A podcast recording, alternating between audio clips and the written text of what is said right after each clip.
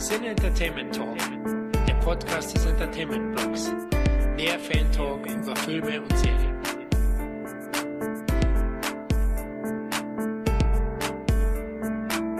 Hallo und herzlich willkommen zu einer weiteren Ausgabe des Sinne Entertainment Talk. Auch im Jahr 2021 reisen wir wieder 40 Jahre zurück in die Zeit, um diesmal über das deutsche Kinojahr 1981 zu plaudern. Ja, unaufhörlich kämpfen wir uns durch die 80er, aber bevor wir tiefer in das Filmjahr 1981 eintauchen, stelle ich erstmal das heutige Retro-Trio vor. Es handelt sich natürlich um das bewährte Team der vorherigen Filmjahrfolgen. Da ist einmal der Meister des obskuren Films, Khalil. Ja, kein Servus mehr, sondern ein Grüß Gott, dieses Mal aus München. Äh, Nürnberg. Ah, ja, wie kommt's? Ja, die Münchner wollten mich nicht mehr da behalten. Zu viele Trash-Film-Events, die ich gemacht habe. Und äh, da haben sie gemeint, hey, wir verweisen dich der Stadt Tore. Nee, tatsächlich aus beruflichen Gründen. Ich bin ähm, das letzte Jahr sehr viel gependelt zwischen München und Nürnberg. Habe dann irgendwann festgestellt, dass nicht nur unter dem Aspekt von Corona Zugfahren doch nicht so geil ist. Und drei bis vier Stunden Zugfahrt am Tag definitiv von meiner Filmzeit, Podcastzeit, Schreibzeit abgehen. Deshalb jetzt in Nürnberg und interessanterweise in einem turmartigen Altbau, was ein bisschen zu der Mittelalter-Atmosphäre passt, die die Stadt Nürnberg tatsächlich hat. Und vielleicht auch zu mir als Horrorfilm-Fan. Hier kann ich endlich mal meine Ketten und so weiter anbringen. Freut mich. Also du bist jetzt Schlossbewohner, sehr schön,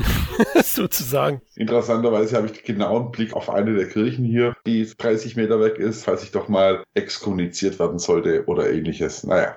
Ich bin gespannt. Ich denke, heute hören wir auch wieder äh, Kirchenleuten im Laufe des Casts. Ja, der zweite Nostalgiker ist Podcast-Bruder Christoph. Hi ho und ich weiß gar nicht, was ihr habt von wegen Corona und Co. Ich habe jetzt letztens zum ersten Mal in diesem Jahr außer Tür geschaut, Tür wieder zugemacht und mein Leben ganz normal wie in den Jahren zuvor vor dem PC verbracht. Von daher immer interessant zu hören, was da draußen angeblich vor sich geht und ansonsten, ja, passiert, was passiert, ne? Du lebst diese Backwoods Slashers förmlich, oder? Du wohnst auch so, so Hinterwäldler bist du auch. Also ich bin hier quasi im holländisch-niederrheinischen Niemandsland, quasi das deutsch-niederländische Camp Crystal Lake und genau daher. Da fühle ich mich wohl. Da kennen wir noch die Tante, Cousine, Bruder, Schwester. Ich meine meistens in einer Person, aber ey, das macht es einfacher, sich Namen zu merken. Oh Gott. Ja, und Geschenke vor allem, ne? Du brauchst nur eins für alle. oh Mann, Mann, Christoph, Christoph, du hast wieder einen raus. Die, ja, das cineastische Trio vervollständigt meine Wenigkeit, der Florian. Gut, konzeptionell bleibt alles wie gehabt, sodass wir uns auch diesmal anhand von 20 oder ein paar mehr Titeln durch das Jahr hangeln, um euch einen lockeren Querschnitt zu dem damals gezeigten zu geben. Hierzu haben wir einerseits wieder besonders erwähnenswerte Titel aus den Filmstarts 1981, den deutschen Filmstarts wohlgemerkt, herausgepickt. Andererseits plaudern wir natürlich wieder anschließend über die zehn erfolgreichsten Kinofilme des Jahres, die das damalige deutsche Publikum uns sozusagen als Bürde dagelassen hat. Mal schauen, wie es diesmal ist. Die Titel sind ja auch mehr als durchwachsen oftmals. Ja, dann lasst uns loslegen. Vorweg wollte ich noch mal kurz von euch wissen, welche Filmtrends aus eurer Sicht im Jahr 1981 zu beobachten waren. Hm. Interessanterweise, ähm, da werden wir auch noch auf den Podcast drauf verweisen, haben Christoph und ich ja davor einen äh, Podcast aufgenommen, wo es rein um den Bereich Horror, beschlagnahmte, indizierte Filme ging. Das ist so mich tatsächlich ein Trend, den ich so in den 81er Kinocharts so ein bisschen sehe oder wie viele Filme da aus der Ecke reingelaufen sind, dass so die Lust an Gewalt, an Horror, an voyeuristischer Darstellung da schon deutlich vorhanden war. Das ist so ein Trend, den ich definitiv beobachten kann und tatsächlich so, wie ich mir die Kinojahre davor abrufe, es wird bunter, würde ich sagen. Christoph, hast du was Besonderes erkannt? Außer deine Horror-Ecke, ne? Ihr zwei sleasigen Onkels habt ja vorhin einen aufgenommen, ein Cast, wie gesagt. Ich würde jetzt auch einfach nur sagen, dass man quasi fast noch einen größeren Kontrast immer mehr bekommt zwischen den großen Mainstream-Werken und eben den kleineren, ob es jetzt eben Genre-Titel sind oder generell kleiner budgetierte Sachen. Also man merkt hier langsam aber sicher, die Schere wird größer. Das wäre also so meine kleine Observierung, was so ein bisschen das Filmjahr angeht. Weil ich sag mal, ich meine gut, es gibt Unterschiede zwischen Superman 2 und Man-Eater, braucht man nicht diskutieren. Aber Aber im Endeffekt, das ist halt durchaus exemplarisch, was immer weiter vorangetrieben wird. Die kleineren Sachen werden vielleicht ein bisschen kleiner und die größeren Sachen werden definitiv immer größer. Ja, da würde ich mitgehen. Also ich finde generell, das Hollywood-Kino ist schon weiter auf dem Vormarsch. Das sehen wir jetzt auch. Also mit jedem weiteren Filmjahr in den 80ern übernimmt Hollywood sozusagen das Kommando in den Kinos. Der europäische Widerstand ist zwar noch durchaus vorhanden, auch 81, also das italienische Power Tour. Bud Spencer und Terence Hill lassen es wieder zapfig krachen und ein deutscher Starproduzent betritt die Leinwand mit Das Boot und Christiane F. Wir Kinder vom Bahnhof Zoo hat da zwei Riesenhits, der Bernd Eichinger. Also der äh, wird auch das Kino dann prägen in den Folgejahren, das deutsche Kino. Und man muss auch sagen, generell der deutsche Marktanteil ist dank der Eichinger Titel auch immens gestiegen. Im Vorjahr 1980 war der deutsche Marktanteil bei 8,4 Prozent und der hat sich fast verdreifacht, 81 nämlich auf 22,8 Prozent. Also Wahnsinn. Also da muss man auch sagen, die großen Produktionen werden wir noch besprechen. Das sieht man und ich würde auch auf dieses Vielfältige eingehen. Das Kino war wirklich noch herrlich schmierig und vielfältig. Das haben wir auf jeden Fall noch. Es gibt dann japanische Pornos, ähm, italienische Zombie-Filme, Slasher-Filme, Kannibalen, Mixturen, aber auch Arthouse-Kino, Oscar-Kandidaten wie Der Elefantenmensch und so weiter. Also Brüste. Genau gibt's natürlich auch noch. Die Tittenshow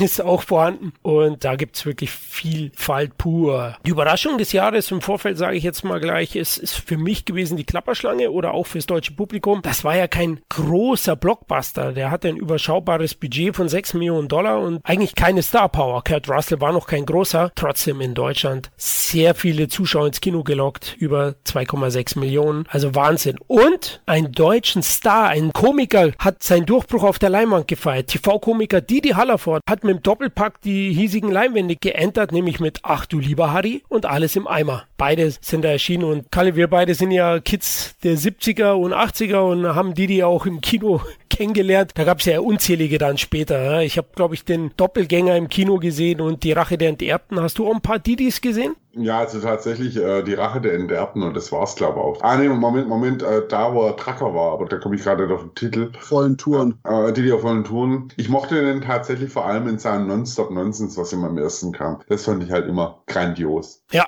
genau. Also er war schon für Kids aus den 80ern definitiv schon irgendwie eine Kultfigur. Also hat viele Stunts selbst gemacht, aber da kommen wir vielleicht noch im Laufe der Filmjahrfolgen dazu, denn die späteren Filme von ihm sind auch weiter oben gelandet in den Charts. Gut, dann würde ich sagen, wir legen los und wir hangeln uns anhand der vor uns liegenden Filme durch das Jahr. Jeder von uns hat zu den Top 10 vier weitere Titel herausgesucht, um diese zu besprechen, vorzustellen, Werbung für die zu machen. Zusätzlich muss ich noch die Seite loben, von der wir die Zahlen haben, nämlich die Top 10 und weitere Platzierungen einschließlich der Besucherzahlen haben wir von insidekino.de, einer der besten deutschen Webseiten zum Thema Filmbusiness und Umsatzzahlen. Vielleicht noch ein Verweis da, Florian, bei den Filmbesprechungen, die wir haben. Als wir ins Jahr 81 gegangen sind, haben wir natürlich gemerkt, dass es unglaublich viele ähm, Aufführungen von Filmen gab, die leider noch ein bisschen rechtlich problematisch sind in Deutschland. Da waren wirklich ein paar Heuler dabei, die man vergessen kann, aber auch ein paar Klassiker, wer sich dafür interessiert. Aber da gibt's einen Special-Podcast dazu, den Christoph und ich im Vorfeld aufgenommen haben. Sollte man erwähnen, falls der ein oder andere Filmfan sich fragt, warum erwähnt ihr über dem Jenseits nicht oder Cannibal Holocaust, das habe ich ja doch erwähnt, aber da gibt es ein Special dafür.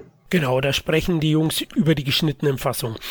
Nein, Schmarrn, ein Scherz. Nein, natürlich uncut und auf Patreon dann zu finden. Das wird bestimmt eine geile Nummer. Ich bin gespannt. Ja, den Anfang macht meine Wenigkeit nämlich mit dem Thriller Thief oder Der Einzelgänger oder Violent Streets von Michael Mann. Das Kinofilmdebüt von ihm, also er hat davor schon bei einer TV-Serie Regie geführt und beim TV-Film, aber das war sein erster großer Kinofilm. Zudem gab es noch das Schauspielfilmdebüt von einigen später sehr bekannten Schauspielern, nämlich Jim Belushi, William Patterson und Dennis Farina, die hier auch mitspielen. Das sind ja auch sozusagen Spezies von Michael Mann, die er immer wieder eingesetzt hat in seinen Filmen. Ja, Der Einzelgänger ist ein wirklich packender und durchaus beeindruckender Neo-Noir-Thriller. Ähm, hier geht es um einen erfahrenen Einbrecher und Juwelendieb. Frank heißt er, gespielt von Schauspielroutinier James Kahn. Der saß lange Zeit im Gefängnis und sein großer Traum war schon immer dann eines Tages mal ein normales bürgerliches Leben zu führen. Und nachdem er auf freiem Fuß ist, lernt er zufällig die Kellnerin Jessie kennen und glaubt jetzt die richtige Frau gefunden zu haben. Nur fehlt ihm so ein bisschen das Kleingeld nach dem Knastbesuch und somit versucht er sein kommendes normales Leben zu finanzieren mit ein paar Heists davor. Und hier lernt er den Gangsterboss Leo kennen, der auf erster Sicht der richtige Mann zu sein scheint für Frank, um seine lukrativen Aufträge zu bekommen. Leider ist es am Ende nicht so und nicht nur die Polizei ist ihm am Ende auf den Fersen, sondern auch die Gangster. Ich habe es ja erwähnt, wirklich ein packender Thriller, vor allem visuell, wahnsinnig beeindruckend. Das Frühwerk von äh, Regievirtuosen Michael Mann zeigt dabei eine unglaubliche Bildgewalt und diesen elektrisierenden Stil, den er hat. Ich bin ja Man-Fan und er nutzt Bilder wahnsinnig gut, um eine tolle Atmosphäre, fast schon eine hypnotisierende Optik einzusetzen, die einen tief in diese dichte Atmosphäre hineinzieht, wie eine Sogwirkung. James Caan spielt wirklich erstklassig, spielt in Chicago im Nächtlichen hauptsächlich, ist auch so typisch und ich muss sagen, ein wirklich packendes,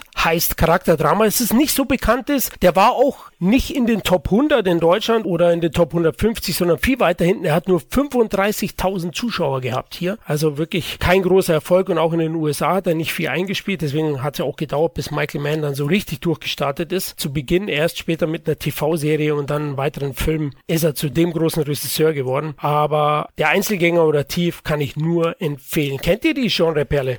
Ich bin ja ähnlich wie du ein großer Freund von Michael Mann, wobei nicht nur von seinen frühen Sachen, es gibt ja auch bei den späteren Sachen ähm, Sachen wie Heat, die ich großartig finde, Ali, Collateral. Einzelgänger mag ich auch total, eben weil der Noir-Look wirklich toll ist und dazu auch die Musik von Tangerine Dream ziemlich gut passt. Die alten äh, deutschen Elektronik, Sinti-Jungs, äh, die sehr schräge Musik gemacht haben. Ich mag James Caan total. Ist ein für mich toller Schauspieler, bei dem fast jeder jeder Film irgendwie gewonnen hat, bei dem er mitmacht. Und fand den auch, also aus den Gründen, die du genannt hast, definitiv. Dieser Neolook, diese Musik, auch die Story, die jetzt nicht unbedingt äh, eine Happy End Story ist. Vor allem ist es schön zu sehen, dass er nach seinem Jericho mal, was der erste Fernsehfilm war, durch den er ja überhaupt Aufmerksamkeit in Hollywood bekommen hat, dann das abgeliefert hat. Seine, äh, wie soll man sagen, seine Karriere hat ja dann auch Fahrt aufgenommen. Da würde ich gerne einen kurzen Schlenker machen, weil er einen Film macht, den ich tatsächlich sehr mag, aber der ihm fast Genick gibt gebrochen hätte. Anders kann man es nicht formulieren. Und hat erst mal einen Kinofilm gemacht nach 86 dann mit Manhunter, aber die unheimliche Macht 83 hätte ihm damals echt hier das Genick gebrochen. Schön, dass er da die Kurve bekommen hat, weil ich sehe Michael Mann definitiv auch wirklich zu den ach, ganz gro also großen Regisseuren in Hollywood, auch wenn der ein oder andere Film halt doch sehr Style over Substance war. Auf alle Fälle sehenswert gibt es auch in einer sehr schönen Media Edition, ich glaube sogar für relativ schmales Geld.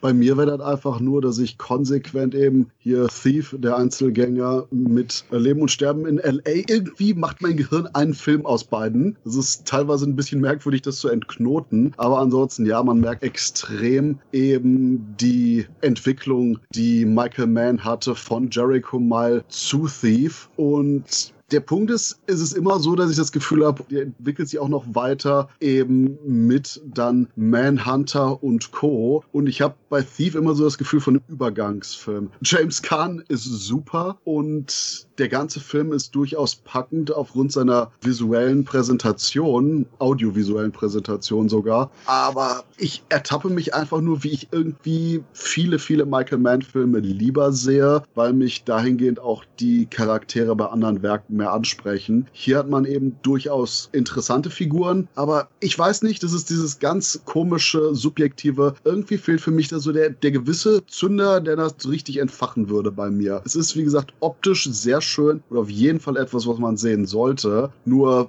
naja, Michael Mann hat eben nachher seine eigene Schwelle noch deutlich höher gelegt. Ja, Gut, das ist ja fast unfair. Der Mann hat so erstklassige Filme abgeliefert. Khalil hat ja ein paar genannt, wie Heat oder Collateral. Da ist es natürlich schwierig, dann Thief damit zu vergleichen. Aber ich finde den echt sehenswert und die kennen nur mal wenige. Ich habe den damals im ARD gesehen, im ersten. Irgendwie nachts mal das erste Mal und war echt fasziniert von der Optik, weil ich die anderen Titel vorher noch nicht kannte. Es war irgendwie in den 80er Jahren und deswegen, der ist schon sehr sehenswert. Aber da seid ihr ja meiner Meinung. Also interessanterweise ist ja auch von der Kritik damals wirklich ziemlich gut weggekommen. Also selbst Jason Ebert hat geschrieben damals, dass es einer der intelligentesten Thriller ist, die er kennt. Also war auf alle Fälle für den zweiten Film Knaller. Ja, und Kahn war auch sehr zufrieden damit. Er hat einmal in einem Interview gesagt, es ist sein zweitliebster Film aus seiner Vita, den er gedreht hat an der ersten Stelle ist der Pate 1. Aber gut, äh, da kann man sich auch geschlagen geben. Dann kommen wir am besten zum nächsten Film und jetzt gibt es sogar schon eine Platzierung, weil der ein bisschen mehr Zuschauer hat. Auf Platz 103 ist Wie ein wilder Stier mit 125.000 Zuschauer. Und Kalle, du bist also ein Riesenfan von Boxerdramen wie Rocky, Million Dollar Baby und diesem?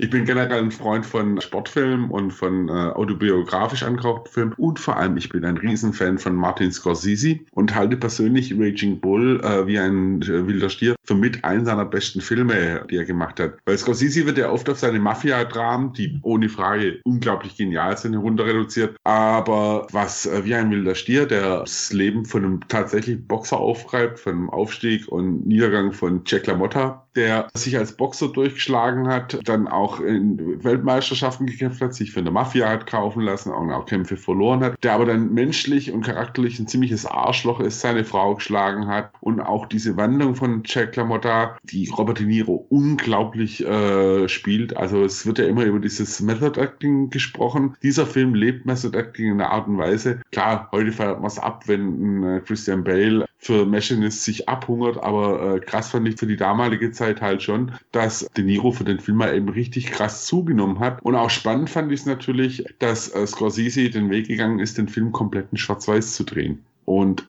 ist auf alle Fälle ein toller Film, tolle äh, Charakterstudie, toll autobiografisch mit tollen Schauspielern, unter anderem auch Joe Pesci in einer seiner ersten Rollen mit drin. Wird nicht ohne Grund als einer der wichtigsten Filme der 80er genannt. Also hat auch einen Oscar bekommen für bester Hauptdarsteller. Gut, bester Schnitt schieben wir mal weg. Äh, ist aber auch nominiert gewesen für beste Regie, für bester Film, für bester Nebendarsteller. Und dass so ein Film so weit unten landet in den Top 100, da bin ich dann doch sehr überrascht gewesen gewesen. Muss ich wirklich sagen. Könnt ihr mir das erklären? Ist halt kein Taxi zum Klo. Ja, okay. Also ich denke, es liegt schon so ein bisschen an der Macher, die ich durchaus als sperrig bezeichnen würde. Ja. Also es ist kein Film, den ich mir oft anschaue. Der ist sehr unbequem, der ist wahnsinnig gut gespielt, toll inszeniert, ja, visuell. Eine Granate, obwohl er ein Schwarz-Weiß ist. Das ist auch wieder so ein Punkt. Ne? Wenn man sich in den 80ern weiß, der war alles bunt und neo-noir und dann kommt so ein schwarz-weißes Charakterdrama daher. Sehr unsympathischer Charakter. Also ich könnte mich nicht identifizieren mit Jack LaMotta und man sagt schon, Mann, Mann, Mann, was bist du für ein Schwein? Ja, auch so die Entwicklung, die er da zurücklegt, dass er, also er verbringt ja dann zum Schluss so als Anheizer und Stand-up-Comedian, wenn man das mal im weitesten Sinn will. Aber eigentlich lacht man über ihn als Person, nicht über seine Witze. Er ist eigentlich eine zu Fleisch gewordene Witzfigur da irgendwo. Ja. Und eigentlich ein Mann, der an seinem eigenen Leben, an seinem eigenen Nimbus zerbrochen ist. Und deswegen, dass die Rolle ähm, im Oscar prämiert worden ist, ist eine klare Entscheidung, wo ich sage, definitiv. Was man auch noch erwähnenswert ist, ist für mich, dass das Drehbuch von Paul Schrader war, der auch kein Unbekannter war. Auf alle Fälle einer der wichtigsten wichtigsten Filme der 80er Jahre, der viel von seinem Ruhm, den er dann äh, später bekommen hat, dann auch so im Nachklapp ein bisschen wollte. Und ich glaube tatsächlich Florian auch, weil er eben sehr unbequem ist, keine echten Sympathieträger drin hat und auch von dem Sportboxen jetzt nicht unbedingt ein positives Bild zeichnet. Interessanterweise, ne, die Produzenten sind die zwei Jungs von Rocky, ne? Chartoff hm. und Winkler haben auch den produziert. Ja, die hatten es irgendwie mit Boxdram. Ja, aber Raging Bull, wie er glaube ich im Original heißt, der ist wirklich beeindruckend und für Cineasten auf jeden Fall ein ein Pflichttitel, muss ich auch sagen. Also ich habe den später erst nachgeholt, in jungen Jahren zum Glück nicht. Ich glaube, der hätte mir auch nicht gefallen, weil er sehr unkonventionell ist, wie gesagt. Aber ey, also sie wirkt wahnsinnig authentisch und ist einfach markant. Also den hält man im Gedächtnis, oder Christoph? Absolut. Und ich werde jetzt mal ganz ketzerisch sagen, ich werde auch voll Schrader da mehr anrechnen noch als Martin Scorsese, was halt auch so ein leichter Bias ist, weil ich einfach nur Schrader extrem mag als Filmemacher und gerade was auch seine Darstellung von eben eigentlich unsympathischen Charakteren, aber auf eine sehr charismatische Art und Weise angeht, fällt mir auch noch Schraders Der Gejagte ein, bei dem das ähnlich funktioniert, wo man wirklich richtig reingesogen wird in die Geschichte und einfach mitbankt, egal welche Defizite nun die Figuren haben. Und da liefert dann eben Scorsese die absolut exzellente Inszenierung für das Ganze, um diese Sogwirkung noch weiter zu unterstreichen. Und generell mache ich jetzt ansonsten einfach nur den hier, wer das bei Facebook, würde ich nur so ein GIF posten, wo einer nach oben zeigt und sagt, Wiss! Und zeigt mhm. so auf Khalils Aussage. Mhm. Denn er hat es schon schön einfach nur zusammengefasst. Das hier einfach nur der Film, Klassiker. Ja, aber geht halt nicht immer nach Qualität, was Hitlisten angeht. Ja, definitiv. Also ich finde es halt, wie gesagt, schade, dass wenn man heute von Scorsese spricht, nach wie vor so, so die Goodfellas, Casino äh, reinpackt, aber dass der immer so ein bisschen am Untergehen ist. Und wie gesagt, da lehne ich mich jetzt aus dem Fenster. So sehr ich diese Filme mag, behaupte ich fast, dass Raging Bull mit sein Bester ist eigentlich. Uh, das ist ein Battle. Ich muss ja sagen, Taxi Driver ist auch ziemlich geil. Und ich finde, wie ein wilder Stier wird so ein bisschen erdrückt. Ich finde so von, von der Machart, klar, De Niro ist dabei, die Zeiten, ah, der, ich vergleiche den immer so ein bisschen mit dem.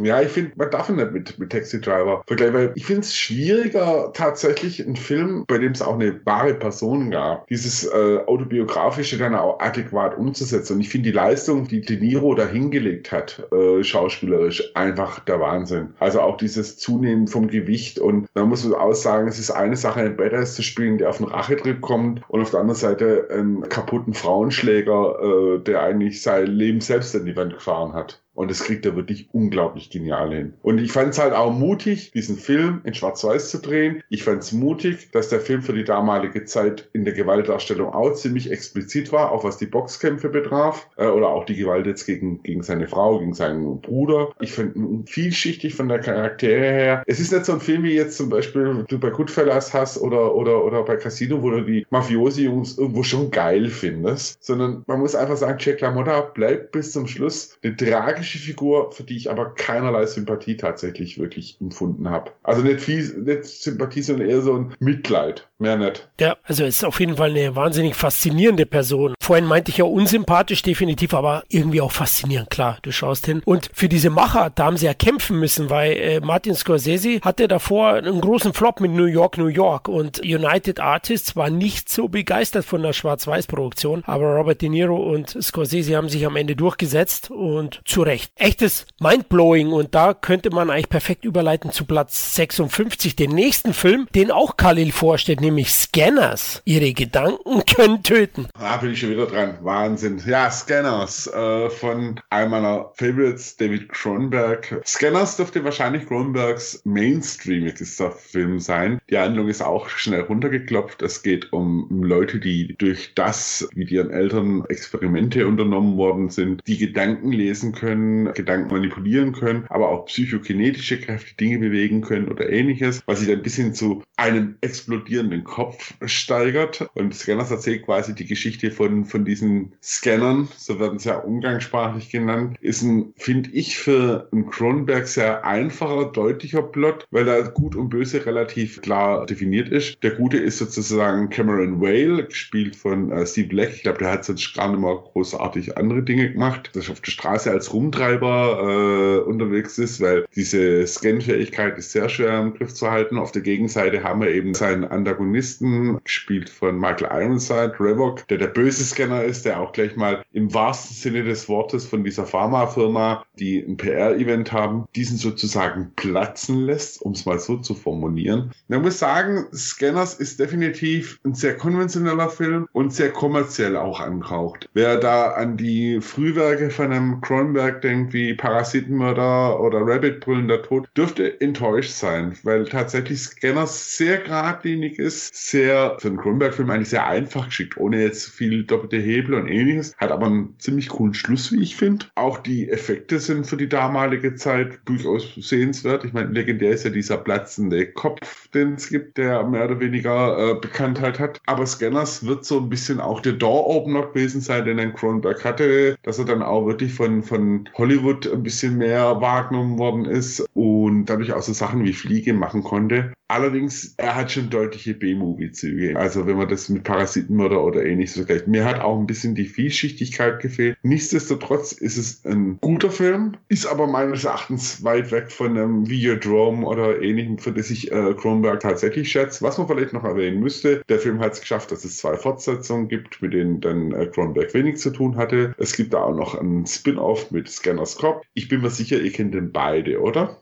Ja, klar. Eure Meinung dazu? Ich weiß echt nicht, warum du Rebel und Parasitenmörder irgendwie als vielschichtiger oder so ansiehst oder, oder was war das, was du meintest? Vielschichtiger, weil, weißt du, was das Problem, was ich mit Scanners habe, ist, dass, dass die Figuren relativ klar ausgegossen sind in Gut und Böse. Und äh, Cronenbergs Figuren davor waren halt nicht so wirklich deutlich. Da gab es dieses Gut-Böse-Schema für mich nicht ganz so deutlich. Ja, bei den früheren hatte man eben quasi, dass die übernatürlichen, schrägstrich merkwürdigen Elemente die Charaktere übernahmen und hier bei Scanners ist das quasi eine komplette Umkehr von dem, was Cronenberg vorher gemacht hat, weil die Charaktere über ihre Fähigkeiten verfügen. Sie sind noch nicht mal eine wirkliche Qual, sondern mehr oder weniger so eine Art blutige X-Men, weil sie eben wirklich auf ihre Fähigkeiten zurückgreifen können und sie steuern, ohne eben ihnen zu verfallen, ob es jetzt eben irgendwelche Blutrausch Lustrausch oder ähnliches ist. Und ich denke, das Wichtigste, was du gesagt hast hier in dem Aspekt, war einfach nur, dass Scanners so der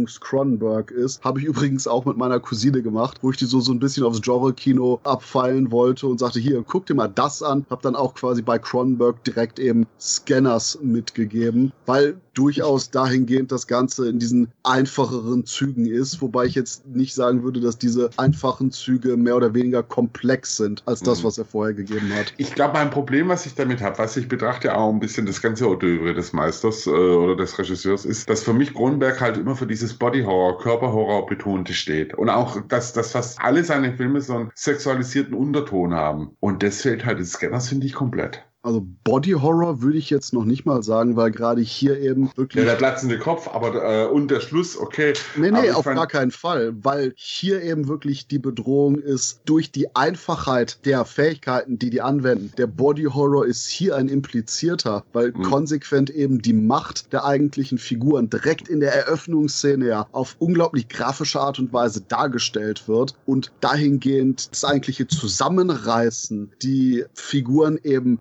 selber mehr oder weniger die Kräfte in sich drin halten müssen. Der Body Horror hier ist ein psychologischer durch eben die Einfachheit und die eben nicht wirklich negativ verbundene Benutzung dieser Fähigkeiten. Und ich denke, das ist eben auch da wiederum eben die komplette Umkehr von dem, was vorher war, wo du quasi eben das sehr grafisch dargestellt hast, was die negativen Aspekte sind, hast du hier quasi, dass der Body Horror eben mehr oder weniger im Kopf stattfindet, weil eben das, was sie machen könnten, was eben sie als Wirkung haben auf den Körper aller Menschen um sie herum, konsequent mhm. in ihnen brodelt und vor allen Dingen auch so einfach zur Verfügung steht, dass sie mehr oder weniger sich dazu entscheiden könnten, Götter unter den Menschen zu sein. Wie gesagt, ich mag den Film, aber persönlich ist halt einfach, dass Kronenberg für mich ein paar Sachen abliefert, die definitiv größer und auch ein bisschen komplexer, vielschichtiger war. Ich meine, es gibt definitiv ein paar Aspekte, die ich in dem Film sehr spannend finde, die er auch schon angedeutet hat. So zum Beispiel finde ich auch so Spoiler, wo einer der Protagonisten den Computer mit seinen Gedanken manipuliert. Das ist eigentlich, wenn man so will, dann nimmt er den frühen Cyberspace so gesehen hin. Und da geht es dann schon auch wieder in die Richtung Verschmelzung Mensch-Maschine. Also da sind so Ansätze drin. Aber du hast halt, finde ich, gemerkt einfach, dass es ein Film ist, der einfach ein bisschen erzählen wollte. Aber dafür nochmals, Ende fand ich sehr geil. Weil es auch ein Ende ist, was man sehr zweideutig sehen kann.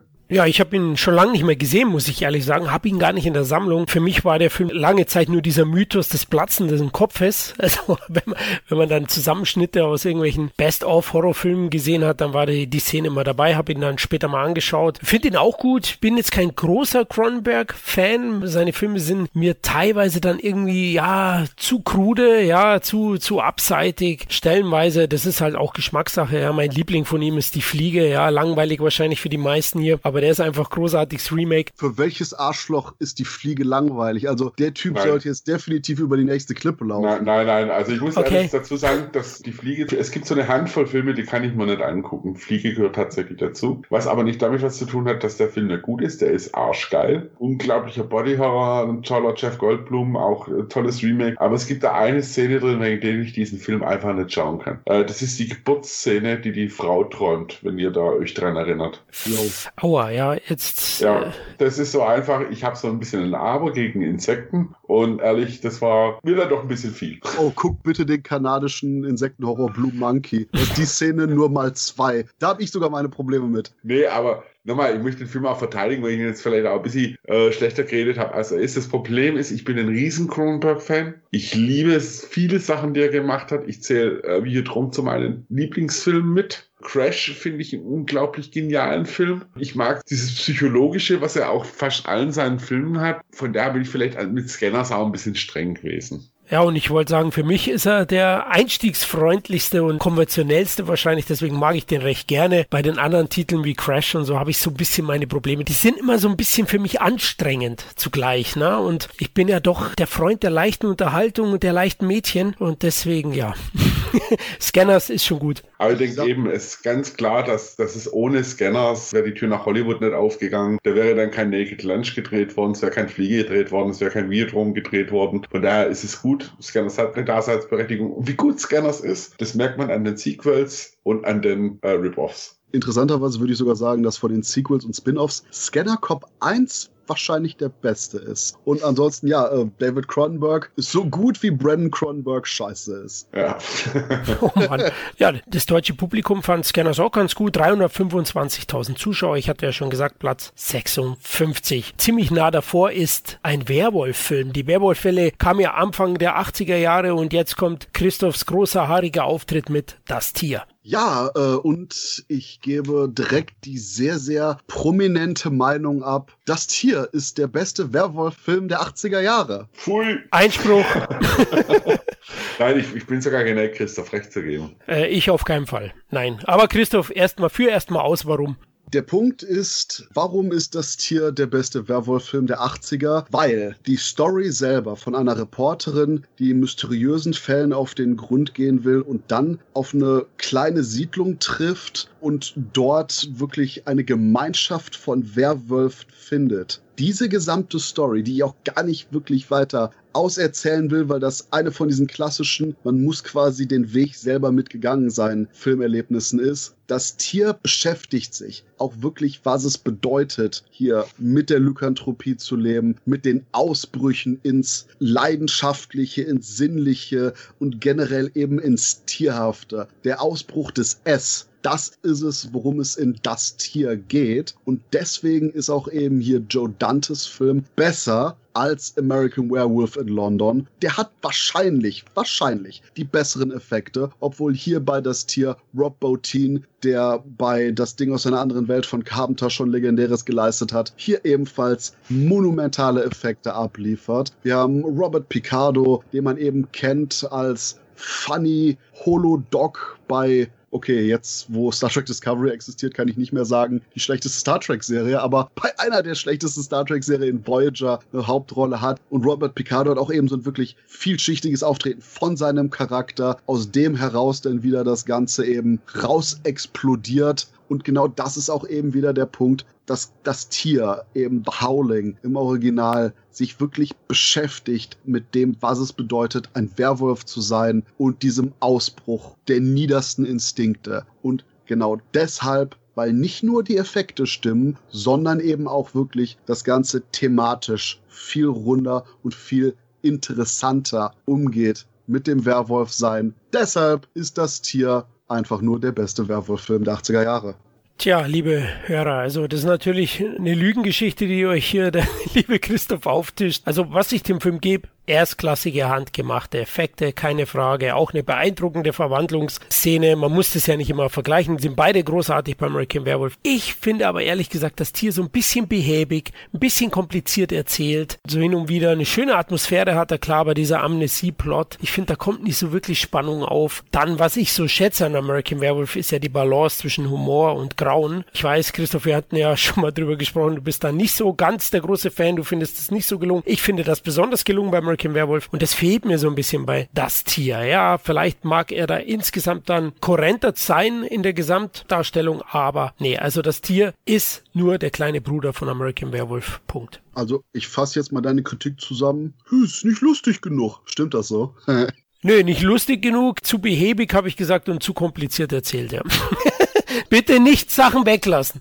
Also nicht actionreich genug, nicht lustig genug und zu intelligent. Das ist das, was bei mir angekommen ist. Oh Gott, du bist, also von dir würde ich mich nie interviewen lassen, weil was du da zusammenschreibst, wäre echt der Hammer. Aber ich glaube, Kalle gehört in mein Wolfsrudel. Ja, äh, nee, tatsächlich gehöre ich eher, also ich Yay! bin geneigt, Christoph recht zu geben. Weil, also, American Werewolf, brauchen wir nicht drüber reden, toller Film. Aber er hat halt so komödiantische Ansätze, die einfach drin sind. Und ich finde, die Ernsthaftigkeit bei The Howling ist einfach nicht zu übersehen. Und eigentlich auch, dass die Lykanthropie eben jetzt nicht als totale Strafe bedachten oder als Fluch oder ähnliches, sondern eben damit leben. Und das finde ich einen irrsinnig spannenden Ansatz auch dahinter, der auch eher so der Historie ein bisschen entspricht. Also von daher, ja, und ich finde diese Ernsthaftigkeit, die da drin hat, die klatschte schon ganz schön ins Gesicht. Okay, okay, gut. Ähm, ich bin enttäuscht. wenn, wenn du mich hinsetzen würdest und mir eine Pistole auf die Brust halten würdest und sagen würdest, jetzt welcher ist besser, American Werewolf? Ich meine, American Werewolf ist geil, aber Howling ist halt ein bisschen rauer, kantiger einfach. Und damit hat er schon mal bei mir ein bisschen mehr gewonnen einfach. Das Gute ist ja, dass immer ich recht habe, liebe Hörer. Deswegen überhören wir das, was die zwei gesagt haben. Nee, okay, das ist vielleicht Geschmackssache. American Werewolf, das steht bei mir auf dem Sockel, weil ich es auch in jungen Jahren in einem speziellen Rahmen gesehen habe und ähm, deswegen für mich ein Übermeisterwerk. Und abgesehen davon ist, habt ihr sowieso beide nicht recht, weil der beste Film ist, wobei der weniger die Lykanthropie zum Angriff nimmt, ist äh, mit Wölfen ist sowieso Wolfen. Also von daher. Uh, auch ein Film von 81. Ja, aber leider, leider, leider äh, bei uns erst später im Kino erschienen. Genau, genau. Das stimmt. 82, wie American Werewolf auch erst 82 bei uns erschienen. Aber kommen wir zurück zu das Tier. Platz 54 und 342.000 Zuschauer in Deutschland. Ja, die Deutschen wussten schon, dass American Werewolf besser ist, denn der hatte über 1,2 Millionen. 82, also er lief wesentlich besser. Aber gut, kommen wir zu Platz. Florian, es ist genau das gleiche wie bei Wie ein wilder Stier. Qualität zahlt sich eben nicht immer aus. hm, also ich glaube, hier ist es schon ein großer Streitpunkt, welcher Film qualitativ besser ist. Ich glaube, es geht eher um Geschmäcker, aber gut. Und mir fällt auch immer noch der lustige Fun Fact ein. Bei der alten DVD-Auflage von hier das Tier hatte man als Bonusmaterial das Fake Rape-Video von dem Film in seiner vollen Länge drauf und musste dann irgendwie bei der nächsten Auflage das Ganze runterwerfen, weil man es irgendwie anscheinend nicht bei der FSK eingereicht hat. Weil du hast quasi jetzt bei der Erstauflage von The Howling eben wortwörtlich mehr oder weniger ein Snuff Rape-Video im Bonusmaterial. Ja, und man muss sagen, äh, immerhin, The Howling haben wir es zu verdanken, dass es ja Howling 2 gibt. Schon mal ein Grund, den zu mögen. Und The Howling 3 ist auch überraschend gut. Lass ich nichts drüber gehen. Ich mag den.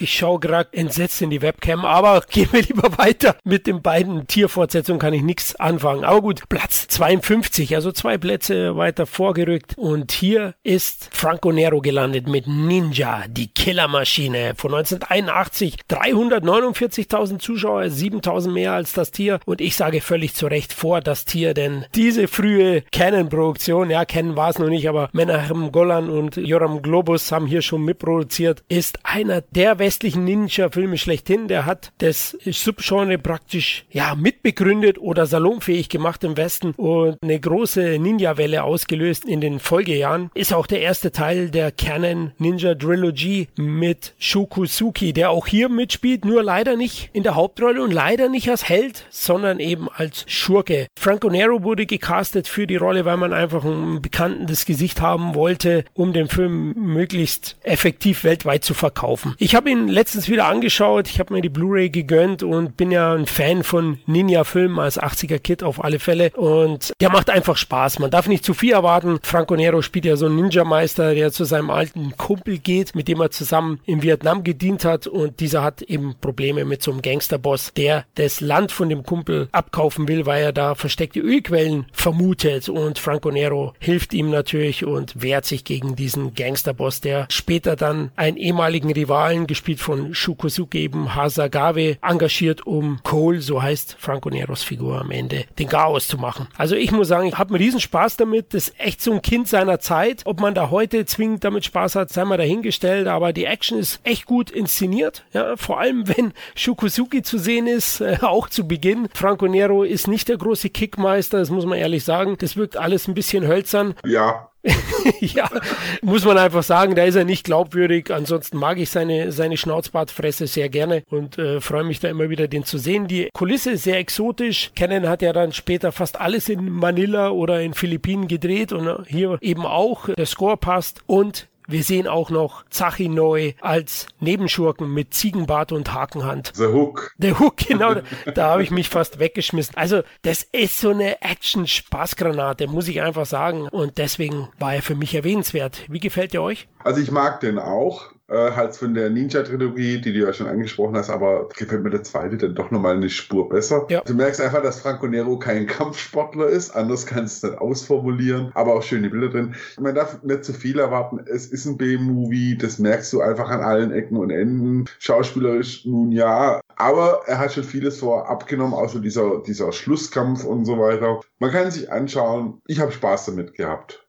Cannons erster Ninja-Film ist einfach nur wunderbar. Aber ja, der zweite hier Ninja-Film, Rückkehr der Ninja, ist natürlich einfach nur viel, viel besser. Aber das heißt nicht, dass man hier mit Franco Nero, Zachinoi und Co. nicht seinen Spaß haben kann. Im Gegenteil. Gerade eben, weil der noch auch für Kennenverhältnisse ziemlich grob wirkt und bereits bei der Prologsequenz schon komplett Sinn und Logik aus dem Fenster wirft und wartet, bis die Logik unten auf dem Boden einfach nur zerschellt ist. Gerade deshalb macht das durchaus Laune. Und ich denke aber auch Franco Nero, obwohl der wirklich kein Martial Arts Kämpfer ist, und ich liebe die Sachen, wo quasi Nero so seine Barschlägerei hat und auf seine typische 70er Jahre Italo-Western Barprügelei-Stil dann quasi der komplett natürlich Gesicht nicht mehr sichtbare Ninja Nero plötzlich voll Martial Arts rausholt in der späteren Sequenz. Da ist schon eine große Diskrepanz. Aber das ist eben so ein weiterer Fun-Faktor. Und ich denke, das ist auch gut, dass man Nero besetzt hat, weil der ist halt eben eine riesige Charisma-Bombe. Und den ursprünglich geplanten Mike Stone, den man übrigens unbedingt in Operation Tiger Shark sehen sollte, ein Actionfilm, der wahrscheinlich das beste Cover, Actionfilm-Cover aller Zeiten hat, der hätte das Ganze nicht so unterhaltsam rübergebracht. Auch wenn man da quasi dann eben die Leute nicht hätte austauschen müssen zwischen der Maskierung und ohne. Aber im Endeffekt, ja, es ist halt eben einer der, ich würde sagen, absolut existenziellen B-Movie-Videothekentitel der 80er Jahre, was das Actionfilm-Genre angeht. Und gerade eben seine Wichtigkeit kann man gar nicht genug bewerten. Ich mich dir auch anschließen tatsächlich. Ja, da hast du recht mit der Wichtigkeit. Ohne die hätte es wahrscheinlich diesen ganzen Schwung an Ninja-Filmen, die ja doch auch so äh, die Direct-to-Video-Thekenzeit geprägt haben, wahrscheinlich nicht gegeben. Und wie gut er ist, das merkt man teilweise an den ganzen Sachen, die so in dieser Schwemme entstanden sind, wo du teilweise äh, dann irgendeinen rosa Ninja hattest und ähnliches, wo du gedacht hast, okay, Jungs, ihr hättet weniger Drogen nehmen müssen. Ja, die rosa Ninja. Ninja, ich sage immer Ninja, ich weiß nicht warum. Das ist wohl mein Dialekt, aber okay. ich habe meinen Spaß damit gehabt, genau. Das ist einfach ein Action-B-Klopper-Quatsch vom Feinsten. Kommen wir zu Platz 49 und jetzt wird schlüpfrig. Kalle. ja, im tiefen Tal der Superhexen oder wie er in Englisch hieß, Beneath the Valley of the Ultra Wixens ist ein Sexploitation-Film von Russ Meyer, wahrscheinlich einer der Regisseure, die, als damals Filme gemacht worden sind, halt definitiv Indie-Filme gemacht hat, die in die Richtung Sexploitation, B-Movie gingen, bis hin zu Z-Movie, der aber mit seinen Sachen inzwischen auch in der Filmkritik, Filmforschung sehr anerkannt worden ist. Ich meine, er bildet sozusagen das Kleinstadtleben ab, wo dann so obskure Sachen sind, wie, dass da ein Typ wohnt, der Martin Bormann heißt. Damit steigt der Film übrigens auch gleich ein. Mit Martin Bormann, nein, die Namensbeabsichtigung mit einem Nazi-Verbrecher ist kein Zufall, sondern es soll wohl tatsächlich Martin Bormann sein. In dem Film kommt alles vor. Gewalt, Analsex, Frauen mit großen Brüsten, Frauen mit noch größeren Brüsten, Frauen mit Riesenbrüsten. Dazu dann ein schräger Soundtrack, obskure Charaktere, aber man tut dem Film sehr unrecht, wie man als Trash abtun würde, weil tatsächlich hat Russ Meyer meines Erachtens in ganz, ganz vielen Sachen doch so ein bisschen auch Sachen geprägt. Ja, er hatte ein großes Faible für Frauen mit Oberweiten, aber die weiblichen Charaktere, die waren tatsächlich oft sehr starke Charaktere, die er drin hat, während die Männer eher so kurz vor Debil oder mein Bruder ist mein Papa in Zucht erschienen sind, waren die Frauen oftmals ziemlich tough, haben sich durchgesetzt gegen die Männer, was man auch schon an wahrscheinlich den bekanntesten Film von gemerkt hat. Die Satansweiber von Titfeld, aka Faster Pussycat Kill Kill. Aber Ultrawechsel gehört definitiv auch zu seinen besseren Filmen. Er hat leider auch echt ein paar gemacht, die wirklich scheiße waren. Und es war tatsächlich auch sein letzter Film, den er gemacht hat, Russ Meyer. Ist 81 ins Kino gekommen, aber tatsächlich davor schon 1979 gedreht worden. Er hat dann 2001 nochmal mit seiner damaligen Frau Pandora Peaks einen Film gemacht, der Pandora Peaks hieß, aber den man echt komplett vergessen kann. Aus filmhistorischen Gründen auf alle Fälle interessant, seine Sachen mal anzuschauen. Ich meine, der Mann hat 18 Filme insgesamt gemacht. Was man sich auf jeden Fall mal anschauen sollte, einfach weil sie also bizarr sind. Ich habe den tatsächlich gestern mit meiner Freundin kurz mal reingeschaut. Die hat auch bloß gemeint, mein Gott, ist das schräg. Sie sind sehenswert, dass dieser Film tatsächlich in den Top 50 gelandet ist. Erklärt sich vielleicht auch dadurch äh, für mich nur, weil der Film halt natürlich Sex als großes Thema äh, drin hatte. Allerdings äh, viele Kleinigkeiten, warum auch durchaus ein Russ Meyer von der Filmhistorie doch sehr geschätzt wird, man auf den ersten Blick übersieht. Interessanterweise, finde ich auch noch sehr lustig, hat am Drehbuch ein gewisser Mr. Hyde mitgewirkt, der in Wirklichkeit Roger Ebert war, weil Russ Meyer wohl jemand gesucht hat, der den gleichen Fable für Frauen mit großen Brüsten hatte. Und er hat damals einen jungen Roger Ebert engagiert, das Drehbuch rausgehauen hat. Eine Sache noch zur DVD. Ihr wisst ja, ich bin Sammler. Wer jetzt losrennt und die deutsche DVD kaufen möchte, dem rate ich eher ab. Warum? Erstens ist sie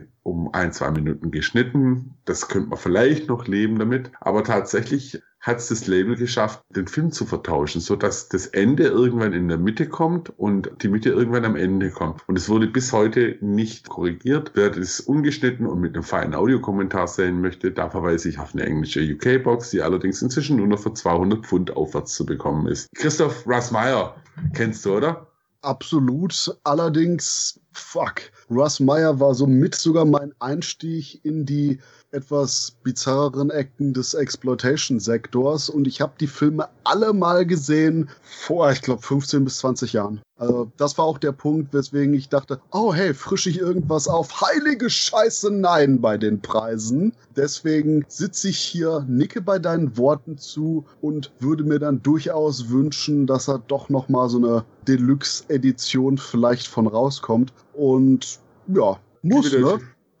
Ja, also was ich vielleicht auch noch spannend finde, ist, dass der auch durchaus in die Populärkultur Einzug gefunden hat, seine Sachen. Also es gibt ein paar Bands aus der Punk-Ecke oder Grunge, Matoni zum Beispiel äh, oder Motor Psycho. Das sind Titel von Russ Meyer Filmen, die sich die halt verpasst haben und ja, es ist einfach bizarro seine Filme. Und auch die Darsteller, die teilweise angeschaut. Ich meine, die bekannteste dürfte natürlich äh, wahrscheinlich Toda Santana sein, eben aus Faster Pussycat Kill Kill, aber sowohl Kitten Navidad als auch auch Uschi Dirgard, die bei im tiefen Teil der Superhexen mitgespielt haben, haben dann auch durchaus eine Karriere im Erwachsenenfilm schon davor gehabt, um es mal so zu formulieren. Auf alle Fälle seltsam. Florian, kennst du da was davon? Ganz ehrlich, klar, ich kenne die ganzen Filme von dem Kultferkel Russ Meyer, aber habe die damals nur auf RTL gesehen und kann die nicht wirklich auseinanderhalten. Ich bin jetzt nicht der ganz große Titten-Fan. Ähm, deswegen, ein paar kenne ich, also klar, die, die Satan-Zweier von Titsfield, die kenne ich, aber bei dem wüsste ich jetzt nicht, habe ich den wirklich gesehen oder eben nicht. Der ist von 1979 übrigens, also hat ein bisschen gedauert, bis der bei uns kam und hatte dann am Ende 364.000 Zuschauer in Deutschland. Ja, ich denke, da haben die Brüste gezogen und der gute Ruf auch von Russ Meyer. Ich muss dazu sagen, der Mann hat ja, also seine Sachen kannten anfangs der 60er in den USA auch als Pornografie. Bevor er überhaupt in die Filmkarriere gegangen ist, war, war er als Kriegsberichterstatter in Europa tätig, war als Fotograf für unter anderem einen Playboy tätig und die ganzen Sachen, die er gemacht hat, die waren, hat er quasi mit seiner eigenen Produktionsfirma gemacht. Er hatte tatsächlich das Cormansche Prinzip, schnell billig drehen, vielfaches Budgets rausholen als Gewinn, hat er relativ gut umgesetzt.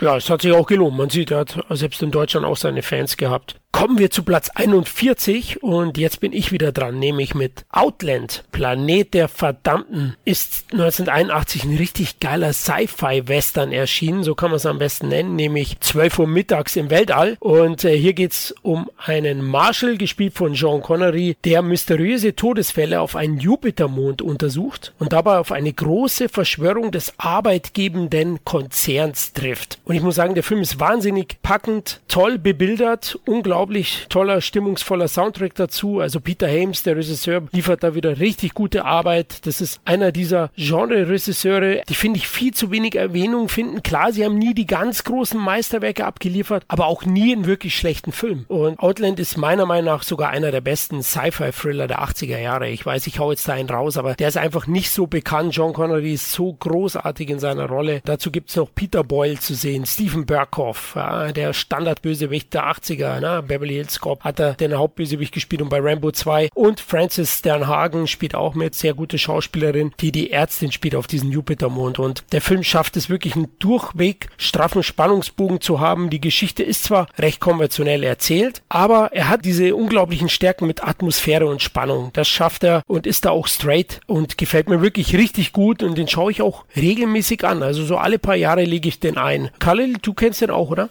Mag dann auch ziemlich. Ich finde, du hattest es auch schön formuliert. 12 Uhr mittags im Weltall trifft ziemlich gut. Sean Connery gibt bei mir sowieso fast immer ein unglaublich toller, charismatischer Darsteller und ist auch wirklich spannend. Wirklich wirkt heute auch, wenn man heute anschaut, nicht unbedingt so, dass er alt wirkt. Ja. Sondern er hat tatsächlich immer noch ein bisschen so diesen zeitlosen Look, weil die, die Raumstation doch schön eingefangen ist. Unglaublich, ja, ja. Also der lief auch ganz gut in den USA, über 20 Millionen eingespielt. Ja, kein Mega-Hit, aber in Deutschland Deutschland 414.000 Zuschauer, das ist ja auch nicht schlecht, aber er fällt immer so ein bisschen durchs Raster bei Connerys Vita. Ja, gebe ich dir recht. Der ist, wenn du mit Leuten über Sean Connery redest, den erwähnen nicht viele tatsächlich. Also wundert mich ein bisschen, aber Connery spielt die Rolle wirklich toll und auch in den Nebenrollen. Eine Francis Sternhagen war auch super besetzt. Ja, finde ich auch. Also, und ich glaube, Christoph kann uns da nur recht geben. Ja, aber ich verstehe auch, warum der Film nicht unbedingt bei den Leuten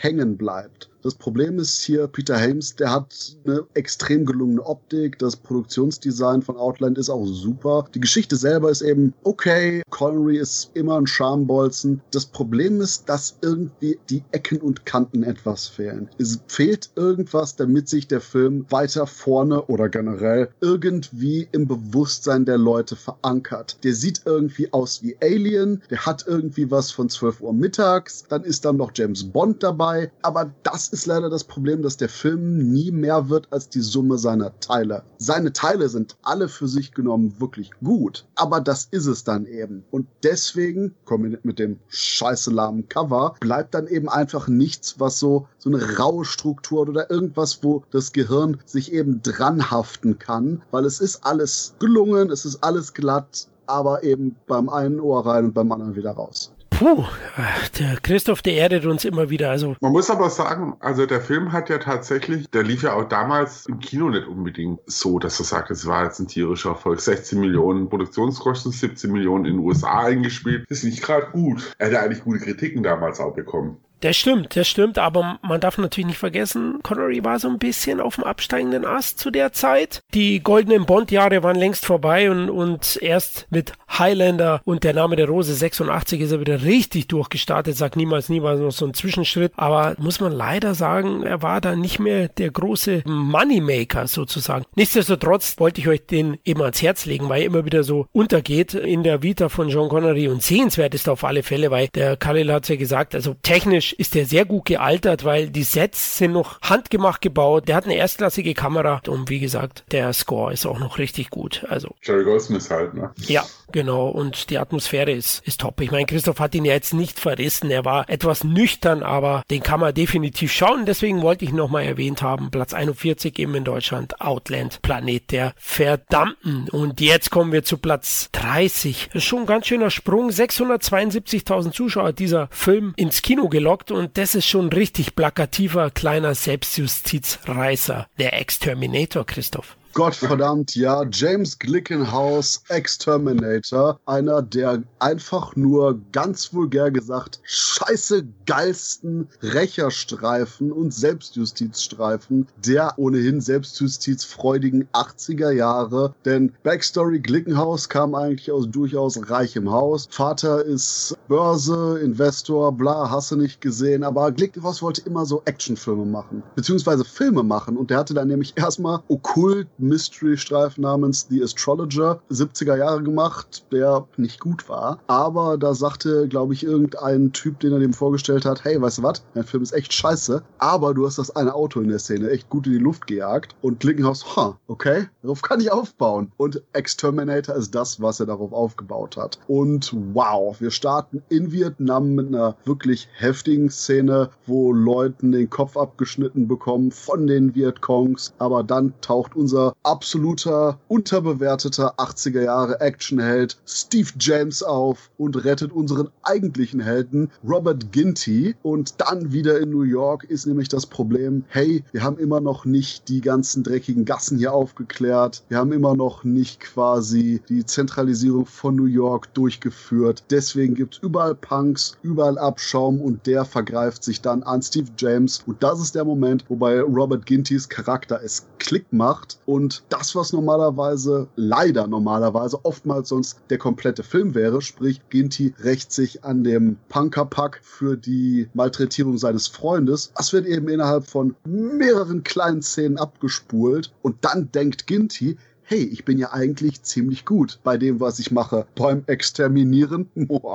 Und haut dann eben rein, um der Rächer von New York zu werden und verschiedenste Gangster, pädophilen Ringe etc. auszunehmen. Und das wird mit so einer wunderbaren Kaltblütigkeit, mit so einer regelrecht nihilistischen Sleasigkeit präsentiert, dass es einfach nur ein absoluter Genuss ist. Das, was auch quasi vergleichbare Regisseure wie William Lustig und Abel Ferrara geschafft haben, eben so eine Art stinkendes New York zu erschaffen, dass man regelrecht riecht durch den Film. Das ist auch hier eben bei der Exterminator, bei Glickenhaus Inszenierung, dass man eben in den dreckigen Ecken der Stadt gefilmt hat und auch wirklich diesen ja, Großstadt-Moloch förmlich spürt. Und dann haben wir Christopher George auch in Action- und Exploitation-Streifen, kannter Darsteller, der hier einen Polizisten spielt und wir haben genau dieses gegensätzliche, hey, der merkt, der Exterminator ist dabei, Selbstjustiz zu üben, aber ist das, was er tut, gut? Eigentlich muss ich den stellen, bla bla bla bla. Und die eigentliche Handlung ist durchaus das, was wir jetzt aktuell von so Rächerfilmen her kennen. Und im Endeffekt ist der Exterminator wahrscheinlich die beste Punisher-Verfilmung, die keine Punisher-Verfilmung ist und hat etliche legendär auch explizite Momente. Ob jetzt einfach nur Ginty irgendjemand in einen riesigen Fleischwolf herabsenkt, nachdem er den belogen hat, also nachdem der Gangster Ginty belogen hat, oder ob quasi Ginty mit einem